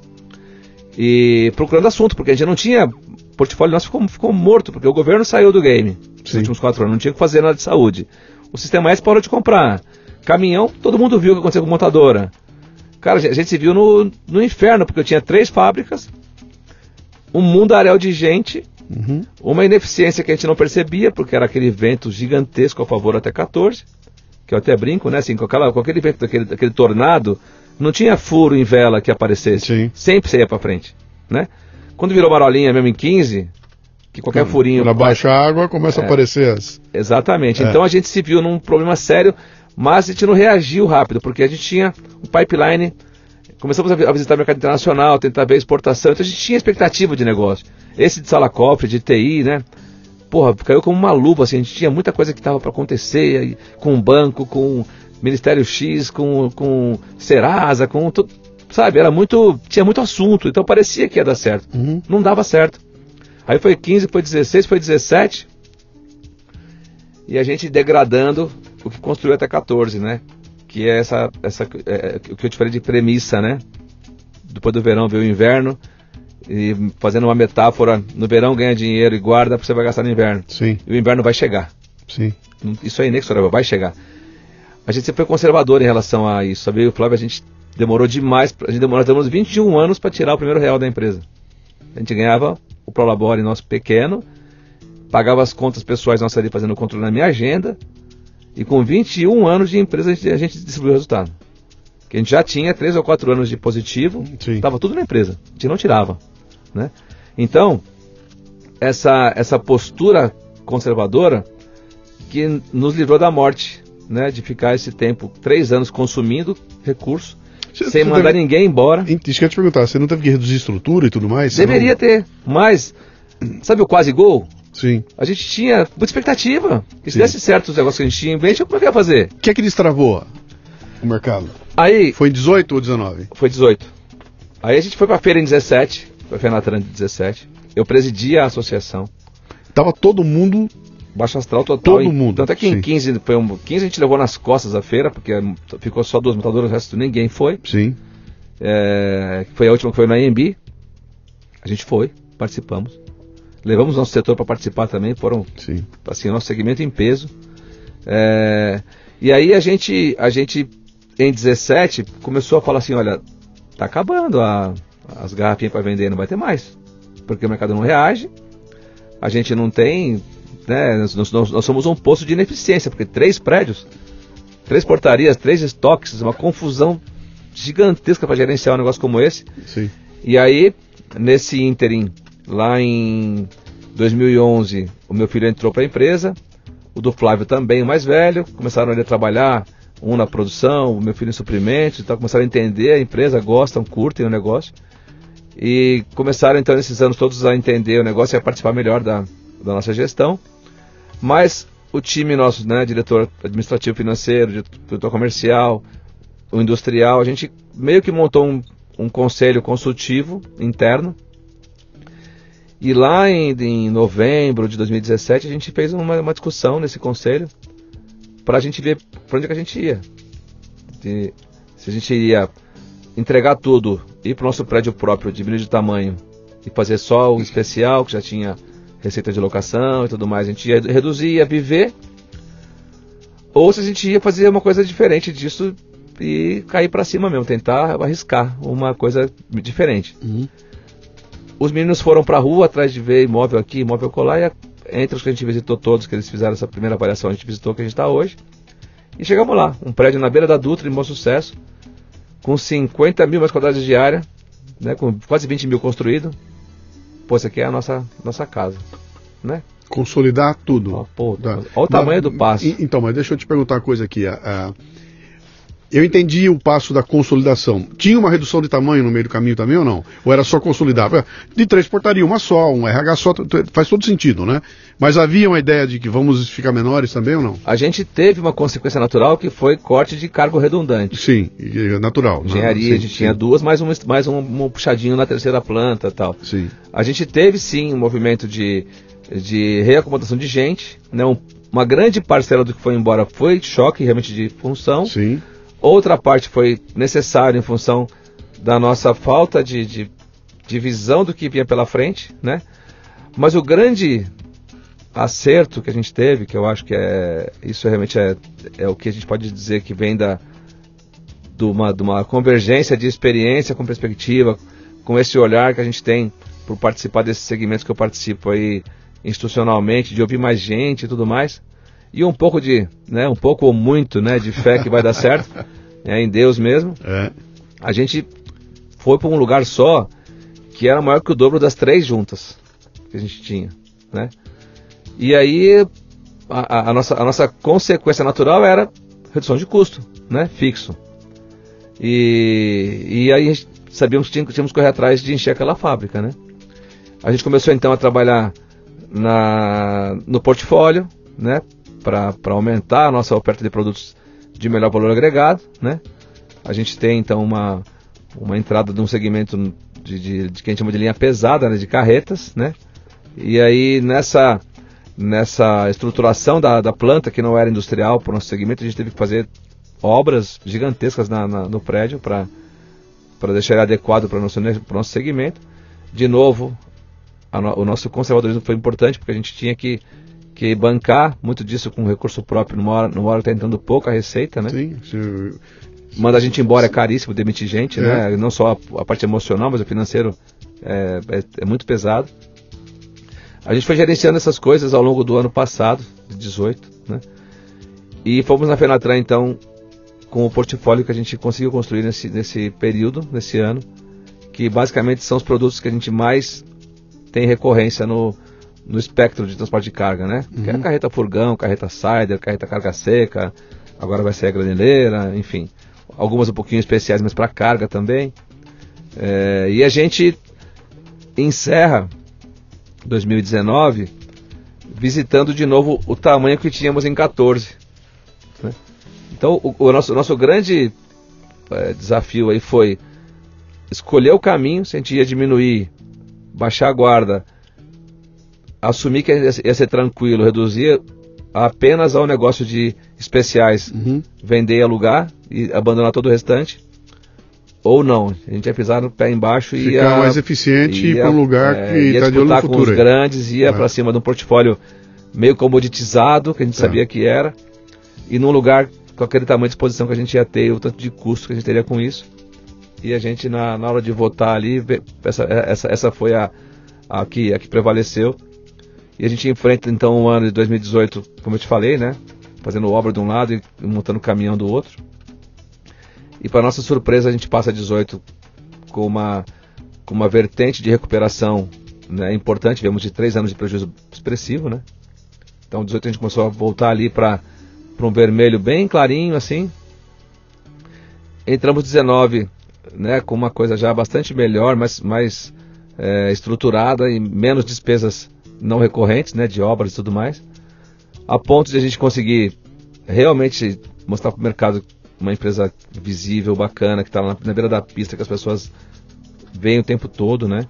É, e aí ele em junho desse ano, aí, junho, julho, a gente não cabia nos 50 mil metros quadrados de novo.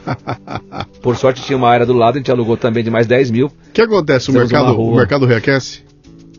A, Cara, a- a a per- gente- a pergunta que eu vou te fazer aqui agora, nós precisamos caminhar pro final aqui, que nós Uhum. já, já, já passamos do. Eu até perdi a noção da hora. Pô, não, vamos embora aqui, mas a história é muito interessante, né?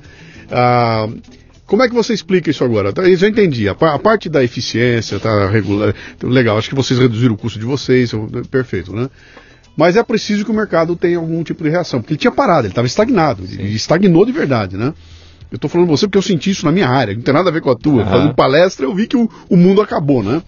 Ah, você sente uma recuperação porque você está num, num, num ambiente que é interessante. Acho que, acho que melhor que você para me dar esse insight aqui, só quem fabrica embalagem, né? Sabe que o pessoal da embalagem é o começo, né? Vê como é que tá o mercado. Se você entenda as embalagens, você vai entender o que vai acontecer no futuro para o resto do mercado, né? Embalagem e transporte, né? São os dois. Mas, mas isso que eu tô dizendo. Dizer, mais- Uhum. eu- eu tô- você tá ali, né? Você tá naquele lugar. onde- Cara, se você tá recebendo muita encomenda, é porque as coisas têm uma previsão de aquecimento que vem pela Sim, frente aí, né? sim. Você sentiu isso acontecer agora em 2019? O Brasil tem essa, essa, na tua visão. A gente sentiu em 18 porque nós fomos a 70% de ociosidade. Eu falo nós. Em- em a 18. Nossa, a nossa indústria, em, em de, de 15 a 17. Vocês caíram 70%. de ociosidade. É. Tá. Nós e a Mercedes-Benz e a, Todo a- mundo, a sim. Volkswagen, todo Sim, mundo, né? sim. A, a- a indústria como um todo é, de transporte veículo comercial Sim. caiu para isso aí. A Randon trabalhou com esses níveis, todo mundo. Então, é, a gente em 18 resgatou uma boa parte desse déficit, dessa bolha que foi criada pela falta de. pela, pela, pela, pela, é, posição conservadora dos operadores logísticos da indústria. Né? Então foi criando-se ali uma, uma situação.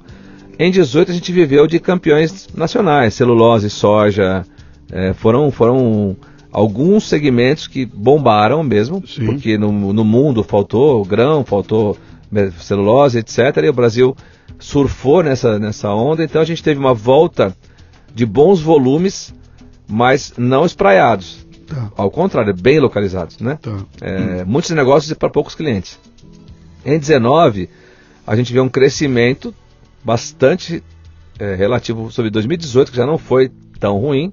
Estamos crescendo esse ano 41% sobre dois- 2018. Nosso segmento, caminhão, carreta, não a Sim, truck van. é, é- é impressionante. É, a gente está crescendo mais que isso sobre 18. Nós, empresa, em faturamento, estamos já com algo como 60% a mais em, em 19 em relação a 18.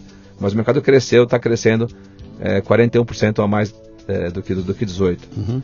É, por quê? A gente percebeu que essa, essa parada de negócio que teve em três anos, no nosso caso, é, significa perda de eficiência, de tecnologia, de consumo, um monte de coisa, né? Que uma hora tinha que voltar. Sim. Isso começou a voltar em 19. Especialmente grandes operadores tiveram que voltar para comprar, porque não tinha, não pode ficar cinco anos defasado, né? O cara lutou para ter uma frota com 4 anos de vida útil aí, Sim. né? Os grandes, eu falo do, porque a gente tem 17 anos de idade média, né? Mas quem opera com eficiência tem 4, 3.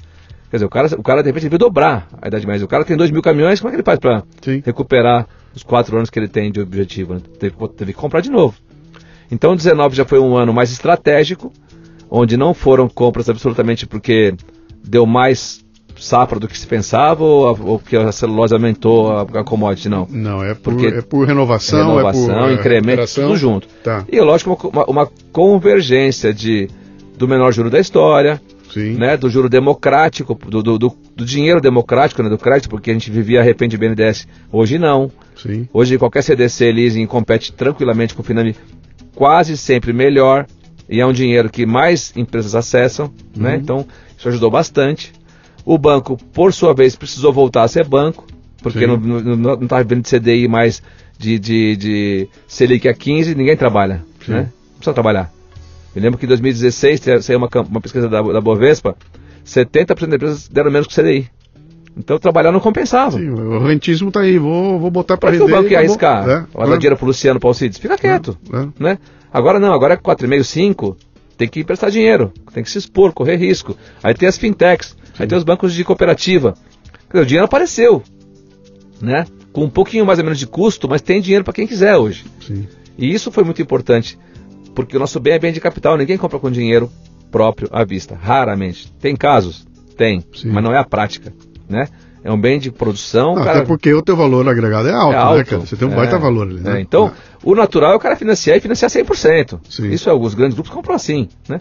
Então isso também foi um ponto favorável, né? A, a abundância de crédito, o espraiamento do interesse por emprestar dinheiro e, a, e o custo, né? Uhum. Que está humano no Brasil hoje, né? Não é, não é tão normal se eu falar isso no Brasil, né? Uhum. Então esses fatores todos juntos, eles, eles encorajaram uma parcela importante dos empreendedores a voltar para o segmento, voltar a trabalhar, investir. Por quê? Porque é igual eu fiz com a fábrica. O que não fizer, pode esperar chegar 2020 e falar assim, eu sou super seguro, só faço na hora certa, vai ficar para trás. Sim. Porque aí o caminhão acabou, não tem mais. E perde a onda. Quer dizer, quem vai empreender tem que se expor a algum risco. Sim. Não, senão não é empreendedor. Agora, você tem que se expor uma- com, com uma- com um handicap ali, com uma, com uma reserva pensada para o pior cenário. Uhum. Se você usar, você acertou porque seria fatal. Se você não usar, ok, né? Você foi eficiente, acertou nas decisões, vida que segue, virou capital de giro, virou reforço, virou uma mudança de, de vida sua, um carro novo, uma casa, sei lá o quê. Mas não com o recurso que você tem ali misturado com a, com a atividade, né? Algo que você realmente pode é, tirar e usufruir porque a, a tua premissa está tá dada, está tá conservada ali, né? Legal, cara. O Truck e Van.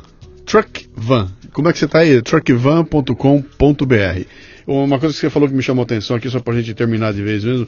Você tá vindo numa Fenatran, que é a grande feira, né? Aham. Você me falou que foi uma coisa espetacular. Você está falando de 70 mil visitantes. Mas você me deu um insight ali, um negócio interessante. Você falou que teve montadora que fechou um bilhão de reais em negócios durante a feira. É, a Volvo noticiou né, essa, essa perspectiva. Na feira você começa bastante negócio, Sim. alguns você sacramenta, né? E outros você converte ou não converte no pós-feira, né? Isso acontece comigo, que né, vendemos uma, um valor muito pequeno, né? Tem, quando você compara com os grandes, mas vendemos, tivemos né, realmente uma, uma boa performance por nossa necessidade. E essas fábricas todas né, de caminhão, de carreta, reportaram assim, absurdamente números positivos Uhum. demais, né? Muito importante para um segmento como o nosso que precisa vender o primeiro trimestre do ano no ano anterior, porque ninguém compra nada disso em janeiro. Sim. Cara, nem aqui tá. Sim. Então você tem que vender janeiro, fevereiro, em, em novembro do ano anterior, Uhum. para dar tempo de planejar, entregar e não, não ficar com aquele buraco de produção. Então foi muito importante, a feira foi sensacional, Uhum. de público, de gente, de renda, de venda. Foi muito importante, foi muito legal. Legal. Né? E para nós, porque co- como nós ainda, somos uma empresa média grande, competindo com gigantes, nós somos aquela história de, de Davi e Golias ali, né? A gente tem, a gente tem que mostrar uma, uma cara né, importante de, de confiabilidade, de tecnologia, de entrega. de- Só que a gente consegue entregar é, carisma, simplicidade, Uhum. alegria, coisas que a gente faz porque nós estamos todos lá. Eu fiquei todos os dias até três da manhã na feira, sim. e a feira acaba às nove da noite. Sim, sim. Né? É, Nós é, participamos é, disso, né? E, e a Truque Van, né? Que é Truque Van mesmo, né? Sim. Que vem truque caminhão, van, baú, a gente lá, quando foi fundar, escolheu o nome, esse foi a nossa, a nossa avaliação de, de montar uma marca ligada ao que a gente fazia. Uhum. Era óbvio, né? O nome, o nome surgiu de maneira muito clara na minha cabeça. Então, a Truque Van passou a ser uma, uma alternativa que carrega num segmento agora competindo com os grandes e que tem, que tem uma escala absurda, mas uma alternativa que, primeiro, por vocação, permite que eu faça determinadas coisas no produto que meu concorrente acha que não faz, que é especial. Sim, porque tirar, sim, sim. botar uma janela, uma janela numa carreta num cara que faz por dia 100 é difícil, para mim não. Então eu sou uma alternativa. E segundo que foi legal, porque o, mesmo o mercado tradicional de, de carretas que compra, né, empresas de transporte de carga que não nos associava a esse segmento, nos associa à qualidade. Legal. Então os caras não temem, não, não se preocupam o que ele vai receber da Truquivan. Ele sabe que é. será bom. É, você tem. O nome disso é confiabilidade, né? É. Vocês construíram isso aí, né? Então a gente teve essa, essa receptividade na feira que foi fantástica, porque, pô, vocês entraram nisso. Entra... O cara não preocupou de ir lá olhar embaixo, ver se a, se a suspensão era boa, nada não. Não, viu, viu, oh, é, viu faz side, é fácil, acabou. Viu faz baú, tá... é. Por quê? Porque a Truquivan é- acabou. Como é que é? Faça como é que é? Faça fama e deite na cama, era assim Exatamente. É... Falavam, né? Então a gente fez uma coisa é, importante para a gente, que foi entrar no segmento que vai nos sustentar agora nesse tamanho que a gente está maior, uhum. é, com a recorrência de venda. Mas o grande barato foi que ninguém foi lá querer saber se era bom ou se era ruim. Sim. Pô, tá, tá, tá implícito. É, quanto é? Tá Como é que faz? Quando é que você entrega? Né? Porque o resto, a marca já entrega, já, uhum. já, já é associada a isso. É, isso, né? isso, é, isso, é, isso é a melhor demonstração que você pode dar de que vocês construíram uma coisa com raiz, é, com, com valores e tudo mais. Você está passando isso claramente para o mercado, né? E eu, assim, Quem... para te falar também, Luciano, que eu, eu falo isso porque, assim, aquela minha energia que eu tinha com 14 anos que eu fui lá procurar emprego no Diário dos Associados e achei, cara, eu vou para a empresa todo dia até hoje desse jeito. Eu, eu, tenho, eu tenho dificuldade, dificuldade de não trabalhar. Eu viajei agora com a minha, com a minha família, com o Joãozinho, com a minha mulher para um casamento lá em Trancoso, eu fiz uma reunião com um cliente de, de, de Porto Seguro na minha posada, é no sábado. Não, é que você não está trabalhando, você está curtindo, né, cara? Essa é a tua é, vida. Então né? o cara me ligou e falou assim: eu tô precisando de um caminhão de saúde, onde você está? Estou em Porto Seguro. Amigo, eu estou amanhã em Trancoso, você vai estar lá me visitar? Vou. Vamos lá. Eu saí da piscina que estava eu, minha filha chegou, né, que ela tinha chegado, saí da piscina, fui lá no balcão, tomamos lá quatro, cinco cervejas junto, fiz o que eu tinha que fazer, levei, levei papel daqui para ele, que eu já sabia que ele ia me encontrar por lá, e eu trabalhei, uhum. né, e, e isso para mim é, é, algo que eu não, sabe, não, não tenho como dizer por que que é, uhum. mas eu, eu enlouqueço a hora que eu entro na empresa, a hora que eu tô com aquele, com aquele com o time, eu fico assim, absolutamente adrenado, eu, eu, me dá muita vontade de estar lá, sabe? Legal. E de estar onde eu for, eu pego um avião até hoje para ir numa concorrência, parece que eu estou lá em 92, assim, uhum. a minha, minha disposição, minha vontade. Sim, tá, tá, tá, com a gana toda lá. É né? absolutamente a mesma. Quem quiser conhecer então vocês, vamos lá truckvan. Truckvan, Truckvan. Truckvan. É, brasileirão, né? É, isso aí. truckvan.com.br. Isso. Vocês estão no Facebook, estão no Instagram, estão Facebook, em todo lugar também. Instagram. Eu pessoalmente Legal. tenho uma, uma, atividade muito, muito é, recorrente aí. Você falou no LinkedIn, sequência né? no LinkedIn, né? Legal. Que eu, eu tenho feito um trabalho de exatamente o que a gente está fazendo aqui hoje, né? De, de mostrar, né? Uhum. Que o, o bicho, ele é feio, mas não é tão feio assim, né? Eu Como é que tá o teu endereço no LinkedIn? Como é que é? é? Ou acho que é Alcides Braga, né, Leandro? Bom, depois eu vejo, mas acho que é Alcides Braga procurou, vai achar Alcides eu. Braga, é. Alcides Braga lá. É, tá Alcides Braga. E, e assim, eu, eu costumo dizer que a gente tem todas as premissas uhum. do que é o Brasil, né? Se, se, o imposto é caro e ruim de pagar, se tem corrupção, se o juro é alto, tudo isso está posto. Uhum. Ninguém pode reclamar que deu errado por causa disso, né? Porque isso já é premissa, não é Sim. surpresa. Sim. Se protege disso, entenda o que você vai fazer, conheça bastante bem, vai, vai estudar, estudar o mercado, ver a margem, ver tudo, seja adimplente todo santo dia. Uhum. Não vai dar errado. A gente não deu errado. Uhum. E acho que essa receita é simples tem nada de mirabolante nisso. Não, você falou desde o começo lá, né? Que nós vamos fazer uma coisa simples aqui. E lidando com uma coisa de altíssima complexidade, pois é. como é o teu caso. Eu não estou é nem falando de questão de. Não é complexo porque é altamente tecnológico, é complexo porque ele é você nunca sabe o que vem. Né? Na natureza dele, na essência, ele é complexo, né? Isso aí. Mas estamos sim, é, é, Truquivan Brasil, Instagram, Facebook. Maravilha. A gente está em todas as mídias sociais, né? E eu pessoalmente, Alcides Braga no LinkedIn.